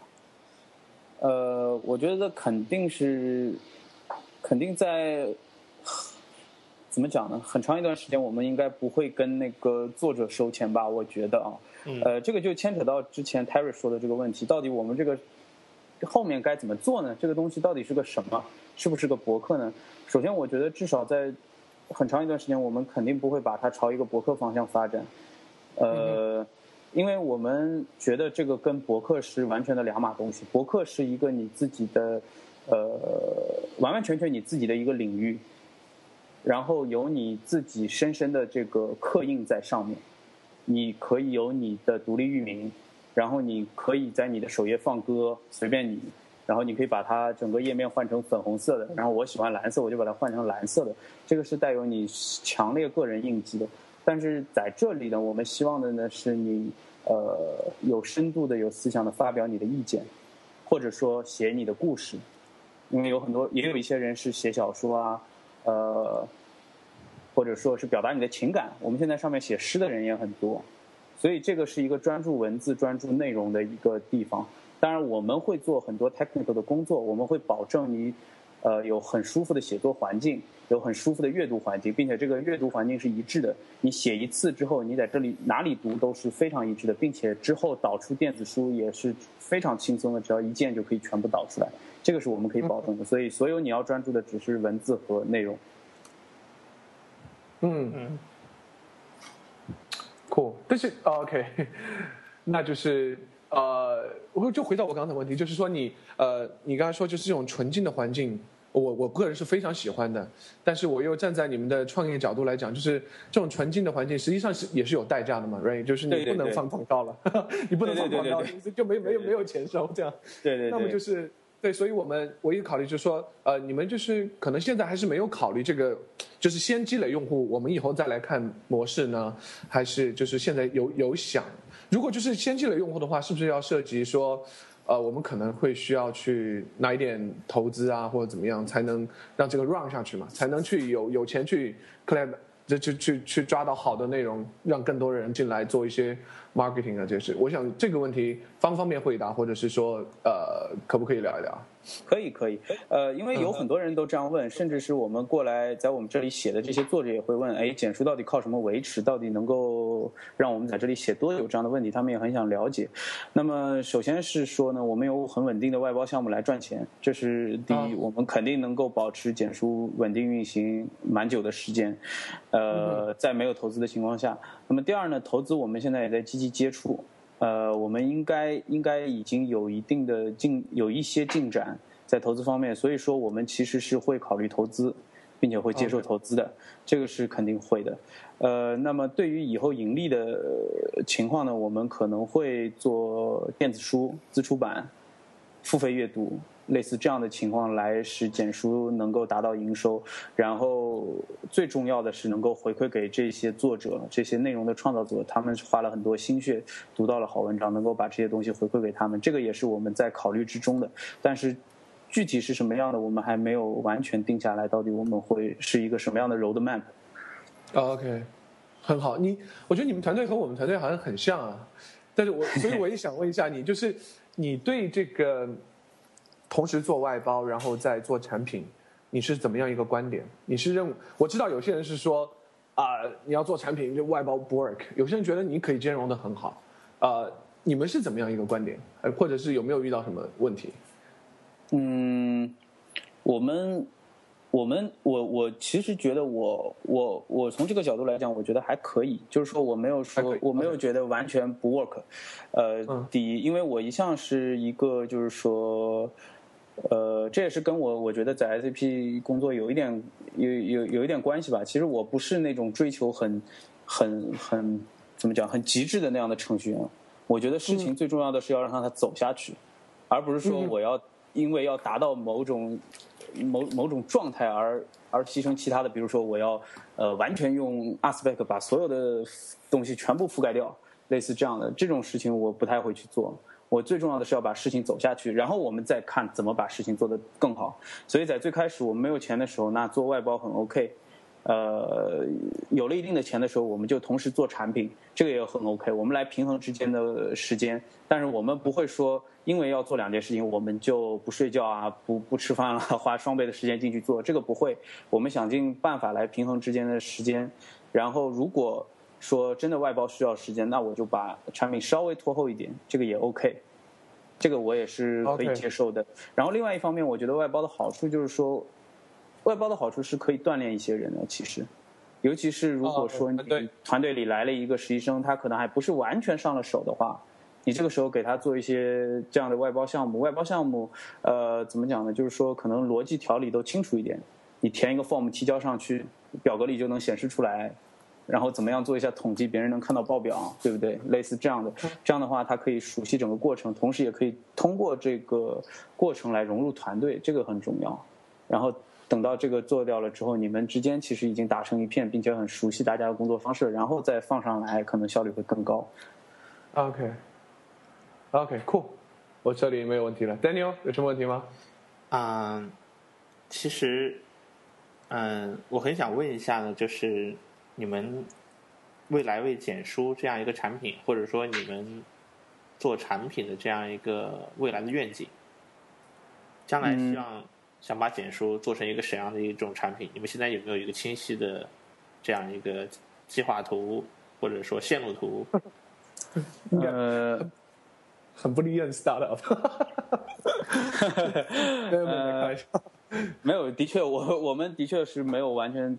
我连那本书也没有好好完全看完，我说老实话，没有没有在说，我是说我是说 Daniel 那个想法的话，如果定出来了，他就不是一个 design 的想法，over design 的感觉，对吧？啊，对，对，有一点。但是我嗯嗯，但是我觉得应该大家做产品的时候，其实都会有一个最早啊，我的意思是最早的时候都会有一个宏伟的想法。对吧？管他怎么不切实际，都会有这样一个想法。哇，可能世界上三百个公司都在用我的产品，多爽啊！一下覆盖到可能两千万人都在用我的产品，多爽啊！都会有这样的想法，肯定会有。那么简书到后面会是怎么样的？我想，我们如果 brainstorming 一下，或者是在我们的幻想里面，首先就是前面提到过的，我们可能会有电子书、自出版或者付费阅读这样。那么最最最最根本的就是说，不说这些零零碎碎的功能化，最根本的话，我们就是想做一个深度的这个内容的地方，产出和输出，就是和呃现在微博这样的文化有点相对的，因为我们已经有非常丰富的碎片的内容在在可以给我们吸收了，就是说每个地方都是有碎片的内容，那么我们就想做。相反一点的，我们有深度的内容，有有一定长度的内容来让大家来看。然后另外的话，说一个幻想型的一个一个一个愿景的话，我就希望，呃，我觉得 Medium 现在已经已经有点这个趋势了。我希望简书以后也可以这样，就是说，你以后在你自己的 About Page 上面，你可以列，呃，我 Twitter 上 Twitter，对吧？我在微博上置微博，但是我在简书上写作。啊，OK，嗯。那其实我刚才问这个问题的时候的话，我后面还有一个问题，就是想要是呃去追逐这样一个目标，这样一个愿景，为什么至于你这么重要？是因为你自己深深的喜爱深度阅读和写作这件事儿呢，还是因为其他的？嗯，老实说，咱们如果说老实点，出来创业，我第一就是为了钱。哈哈哈呃，财务自由，财务财务自由，对吧？这个是 大家都回避不都不能回避的，对吧？很很重要的一点，我也没那么多钱，所以我想要签，这是第一。那第二呢？我可以很诚实的说，我一开始其实我并没有那么喜爱这个这个写作和阅读。这个是这个的确是这样，你可以看我的 blog 也基本上不怎么更新了。我就算发现什么，呃，这个这个技术上的有意思的事情，我有的时候就拖啊拖啊拖啊，就懒得写就拖掉了，是是这样一个情况。那么一开始做这个项目呢，是觉得这个项目哎好像还蛮有意思。那么到后面为什么会会成为我这样一个目标和坚持愿景呢？就像 Daniel 问的呢，我觉得最主要的是这些用户的激励，这个是给我的最大的动力。呃，当然我是天天在后面 coding，我看不到。但是是像我们公司其他那些做运营啊、做跟作者接触的人呢，经常都会把网上看到的评价和作者评论会贴在群里给我们看，那个是非常激励人的。经常会有人说啊，哇，我太喜欢这个东西了，这个简书实在是做的太好了，界面太美了。呃，也有人，我前面两天还看到 V2EX 上有人说，呃。呃，简书的文章质量比知乎专栏高很多啊，当然可能是片面之词，我没有考量过。然后之前前两天还看到推特上有人说，哇，简书已经接近成功了。这个这些这些话虽然不是那么的完全的可信和值得推销啊，但是你无论如何时，你在做一个你自己的产品的时候，你看到用户在这样的这样的这样的夸奖你的产品，这个动力是无穷的。我在我在听你说这几句话的时候，我已经从你的语气之间已经听到了，一种不自然的流露出了一种自豪感。这个动力是真的是不对，你每天就想不停的改善产品。嗯，是自然的流露出了一种自豪感。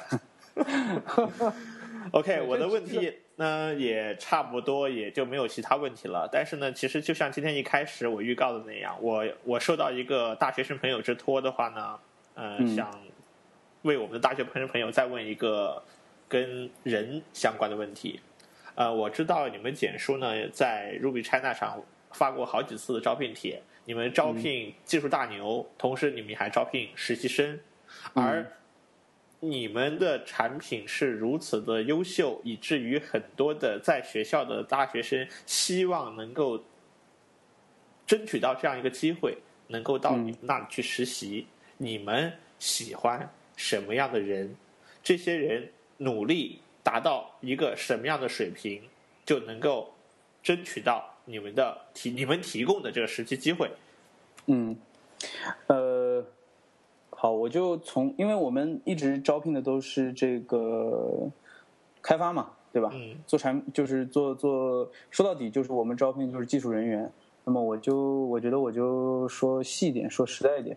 那么首先呢，我看的呢，我们觉得我们看的呢是第一，是你真的想做一个程序员，这个很重要。呃，你真的是带有这份就是说写程序和追逐技术的热情。嗯，我认为这个是聊聊天就能够感受到的。我相信 Terry 啊和你也能，如果就是你们应该也招过人，所以你们肯定可以感受到，无论跟谁聊，能够感受到你是一直在在 Web 这个世界里面，这个这个这个这个追逐，并且是想做一个程序员的，这个很重要，这是首先的。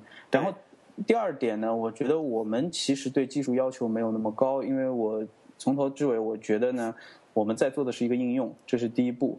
呃，我们不是在做谷歌、谷歌啊，或者是很高端的那些技术，所以，呃，我们的技术要求可能不是那么高。但是呢，我一直会要求的就是说，我希望来面试的，或者说希望加入我们的同学呢，要懂这个 Web 世界的规则。就是说，你可能可以不了解 Ruby on Rails，OK，但是你要知道。Web 到底是怎么样运转起来的？我们是怎么样做出来一个 Web application 的？因为我从我的角度啊，我认为简单来讲，我认为 Web 可以说是构建完全构建在规范的基础上的。我们整个的这个体结构就是就是构建在 HTTP 的基础上的。所以我更希望的是，呃，同学就是说能够更了解一些背后的本质是怎么运转的，而不是说。呃，跟着一个 guide 写完了之后，你发现这个功能可以跑起来了，就就就到此为止了。这样的话，其实你学到的还是更表层。所以我更希望，呃，如果希望来就是说应聘的，呃，来来参加入我们的人的话呢，他能够知道我们的这个 request response 是怎么样做的。那么过去的时候，我们的 web application 是每点一下都要刷页的。现在 Ajax 是怎么回事？呃，Ajax 能有哪些好处？为什么大家要发展 Ajax？那么新出的 HTML5 里面有哪些呃有用的地方是改善我们的东西的？我更希望他知道这一些。这个是我你你会出题让他做，还是问这样的问题呢？还是跟他聊天，让他来给你解释？呃，我会有一些这样的问题来让他给我解释一下。大致解释一下，因为我我我不会细究它的细节，比如说我考你 C 加加，我问你一个指针占多少字节，这样我不会问。但是我要我我希望你知道这个东西背后的本质 story 是怎么样的，呃，就是这个故事是怎么样的。为什么我们要用 MVC 呢？MVC 好在哪里？对不对？如果呃如果不用 MVC 会会会会不好在哪里？然后我还经常会问一个问题，就是说如果呃你现在想做 Ruby on Rails。那你觉得 Ruby 写起来跟你写其他的有哪些好处呢？你觉得哪里？你觉得写 Ruby 就是爽？你肯定有一个地方觉得我写 Ruby 就爽，我写 Java 就是不爽，肯定要有这么一个地方。我很想听听他说这些东西。OK，呃，这是我的第二点。我已经得出结论了。我听完你两点，我已经得出了一个基本结论，就是你在找跟你臭味相投的。对对对对对对对对。好，继续。呃，然后这两个里面，我想就是说，这两个结束了之后，我可能就会有一些呃更具体的问题，就是说，你如果当然已经写过 Ruby on Rails 的 application，当然是最好的，我就会说我我会有一定的 Ruby on Rails 的要求。当然，如果你完全不会 Ruby on Rails，也不是很难的事情，你可以再学啊，或怎么样。如果你有之前的基础，我觉得学起来都不会很难。所以最关键的，我觉得是前面这两点。然后后面的话就看，看你自己的方向了。你可能是说我很喜欢 Ruby on Rails 啊，我很喜欢 JavaScript，这些都 OK。好，嗯，再补充一个带有一点点 promotion 性质的一个问题吧。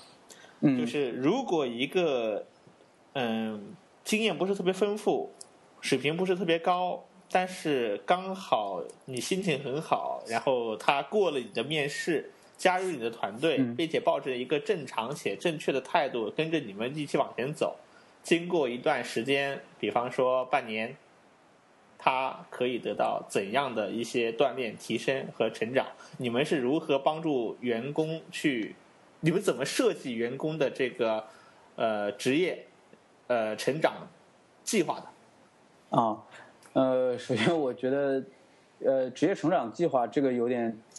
有点太大，但是对于我们来讲，其实这件事情也不算最难，因为首先就像我前面讲的啊，就是说我们招的和过来的都是说简单点就是写程序的，有有志于在写程序这方面有发展的这个同学和朋友们，所以说我们就希望你来了之后呢，我们尽可能的让你融入我们的开发团队，同时在你的技术水平上有一定的提高，这个是我们的初衷。首先，我也希我我我想也是很多人想想想加入的这个的时候的最初想法也是这样的，因为我们收到很多邮件都是说，哎呀，能不能过来我们一起好好就是来带我一下啊，让我在这个 Ruby on Rails 上有更好的进展啊，有很多人都是这样的。那么，如果有一个这样的同学加入了我们呢？首先呢，我会给你一个很简单独立的任务，但是带有一定的研究性质的。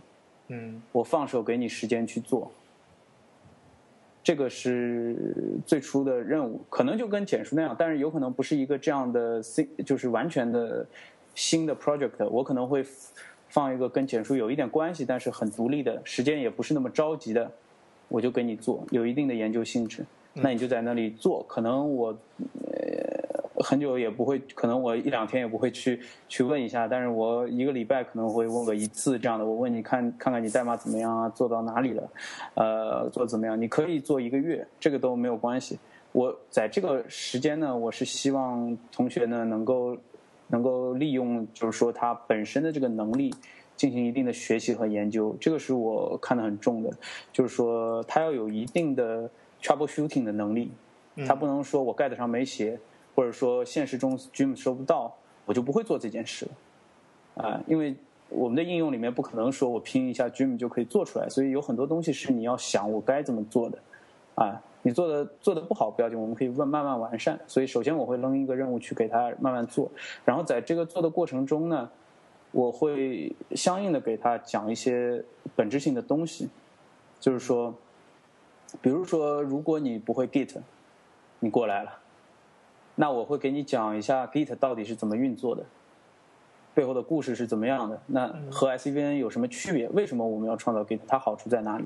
但是那如果我没有，嗯，如果我没有女朋友，我过来了，没有女朋友，我们。呃，我我们公司有很优质的单身女性，你可以。我以为你说你要给我讲一下怎样。没有没有，开玩开玩笑，开玩笑，开玩笑。嗯，就是说我会给你，我会我会在我之前说的，就是说这些本质性的东西上，我给你讲解。但是像你做完了一件事情，你该用 git add 点啊，然后在 git commit 杠 m 啊，这些事情。我一定是会让你自己去搜的，你要有这样的一个学习过程。所以说，不光是说，呃，你可以得到 Ruby on Rails 的这个上手的经历。我觉得在我们这里工作的话，你从我这里还可以得到很多，就是本质上的这个理解。呃，而且不光是 Ruby on Rails 的，我会从从我接触到的这个 J2E 开始，那个很比较古老的 Web。我可以给你讲为什么那个时候会建立这样的框架，呃，J2E 是有多少层啊？然后为什么那个时候的 MVC 是怎么样的？为什么有 Service Layer 啊？然后为什么出现了 Spring 啊？Spring 到底好处在哪里？同时它影响了我们现在的有些东西设计是怎么样的？我主要关注是这一块，当然我也会在小的地方给你指导。呃，一个礼拜大概会有这样的一件事情，所以呃有这样的一个时间段，所以基本上我觉得总结下来的模式就是说，我会放手让你去干。可以玩到新的新的技术、新的功能，然后呢，我会手把手的，呃，在技术上给一些指点来帮助你提升。哇，我觉得能到你们那里去实习的人好幸福啊！啊，也是一个激情四射的一个团队，说的我都不好意思了。还是你觉得呢？非常好啊，我觉得非常好，因为真是非常好。实习是一个很好的学习环境，我觉得跟对团队是太重要的，你能学到很多东西，非常重要。对，因为我本人其实说，我也可以坦白说，就是我本人的技术能力没有那么高，可能讲不到很深的技术，但是我的在 Web 这方面的呃接触的范围非常广，所以我知道很多东西，并且我了解它后面到底是为什么才会设计成这样，所以这个是我。如果来的同学，我肯定会倾囊相授了。所以，所以这样呃，可以告诉将来能够到你们那去学实习的这些人，你们将来的老大其实是个很谦虚的人。对，真的很谦虚。没有没有，太感谢你们了，你们真的很过奖。哎，就是多年的朋友都是都必须的嘛。啊，我相信我我认为你已经给了这些关注你们的这大学朋大学生朋友呢一些很好的 guide，一些很好的建议，而且非常有价值。呃，好了，我们时间录的也蛮长的了，然后呢，我们现在要进入到我们 T hour 的一个 pick 环节。呃，今天的 pick 环节的话呢，呃，我想先由我开始吧。今天我给大家带来的一个 pick 呢，是一本书。这本书的话叫做《Mike Talk 人生原编程》。这本书的作者呢叫做池建强。呃，怎么回事呢？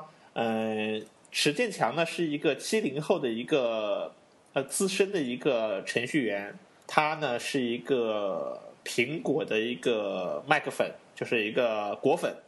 他在大概在一年多以前呢，每天会通过他的 blog、他的微信呃公众平台呢，会 share 一篇文章，会介绍一个苹果的一个小技巧，或者说一个小经验。但是呢。如果你把它当做技术文章看的话呢，你能学到很多苹果的一些有趣的知识。但是如果你不看这个苹果的这些技术呢，你看它的文章、它的文笔，它的文章中充满了这种人文关怀，它的文笔非常漂亮，我很喜欢读他的文章。而且他最近呢，把他的一年多的这个 blog 文章。合在一起的话呢，就形成了这本叫做《Mac Talk 人生原编程》的书。这本书卖的很便宜，在豆瓣啊，在多看呀，只卖两块九毛九。而这本书得到了一个业界的一个专家，我想可能叫公知不合适，他一直否认自己是公知，就是冯大辉。冯大辉的一篇，呃，非常重量级的一篇，呃，推荐文。呃，按照这个人生原编程的作者池建强的说法，说你看了这篇推荐文之后的话呢，就值回三块钱了。而我这本书只卖两块九毛九。今天我给大家带来的 pick 就是 Mac Talk 人生原编程。好，呃，下面我们的 Larry，好。呃，我带来的 pick 是我不知道大家是不是知道了已经，但是我最近发现了一个我非常喜欢的用在开发里面的一个字体，大家也可以试一试，叫 Anonymous Pro。哦，呃，这个字体呢，很和其他的这个开发字体很不一样，它是衬线体，这个也跟。简书的风格很符合啊，我们自从上线以来就一直是用的宋体，这个也一直在大家的争论之中。为什么我们要在这个黑体大行其道的时期用一个呃不是很那么适合，就是在以前看来不是那么适合用在屏幕显示上的字体？呃，所以说我觉得如果有兴趣的大家可以尝试一下。我以前一直开发的时候在 VM 里面都是用的 Mac Mac 上面那个 Monaco。你们应该也是用这个对吧？我一直用，觉得用的很爽，直到最最近几天发现了这个 Anonymous Pro，好像还是他发在 Hacker News 上面我看到的。哇，我觉得实在是太赞了，又漂亮，然后又合适，用在那个 VIM 里面。只不过你要单，就是你要单独设一下它的那个 Line Space，它默认的那个 VM 的 Line Space 两行间距有点紧。OK，那就到我吧。本来本来我今天想推推荐一本书，但是 Daniel 推荐了本书，我就不推荐了。然后下次再推荐。这次我不是提到那个提到笔记本嘛？然后我就呃今天有一个呃已经提到了其中一本叫那个 Mo Moskin 是吧？很文艺的一本笔记本。那我推荐另外另外一个我觉得非常不错的这个叫啊这个 Field Notes 啊，也是一个。也是很文艺的笔记本啊，推荐给大家。这种恋物癖的人应该是会非常喜欢的。然后我我是去参加一个 conf，然后他送了我一本这么好的笔，我还不知道啊。我就看了一下，发现啊原来是这么文艺一个一个品牌。然后 OK 就分享这其中一个。然后另外一个呢，我再分享一个东西呢，就是啊我们有发布说最近今天谈了招人嘛，我们最近也招呃我们有新加入了个员工啊是叫 Roy。然后呢，他是来自那个 Kevin 嘛，是我们主持人之一的，他的这个 T Leaf Academy Academy 的这个啊一个做 Web Development 的培训吧，还是在国外做。然后呢，我没想到就是能这么短短一些时间能培养出啊这么优秀的学生啊。当然，这我觉得和个人也是有关的啊，但和学的人有关。但是我觉得和这个老师也是密不可分的，所以我也推荐一下啊，我们这个 T Hour 里面 Kevin 的这个课程啊，叫这个 Go Tleaf 啊，Go t l i f dot com 啊，T l i f Academy。好，这就是我的两个 pick。OK，最后呢，再给大家预告一下，我们在十月底呢，在北京会有一个嗯，二零一三年的 Ruby。呃，开发者大会，然后呢，我们现在依然在卖票中，依然在报名中。然后呢，大家如果有兴趣的话，可以呃看一下，如果有兴趣的话，可以来参与我们。好，我再一次感谢 Terry，再次感谢我们今天的重量级的嘉宾 Larry 赵波，谢谢你，谢谢大家，谢谢 Terry，谢谢，好，谢谢大家，我们下次再见，拜拜，拜拜。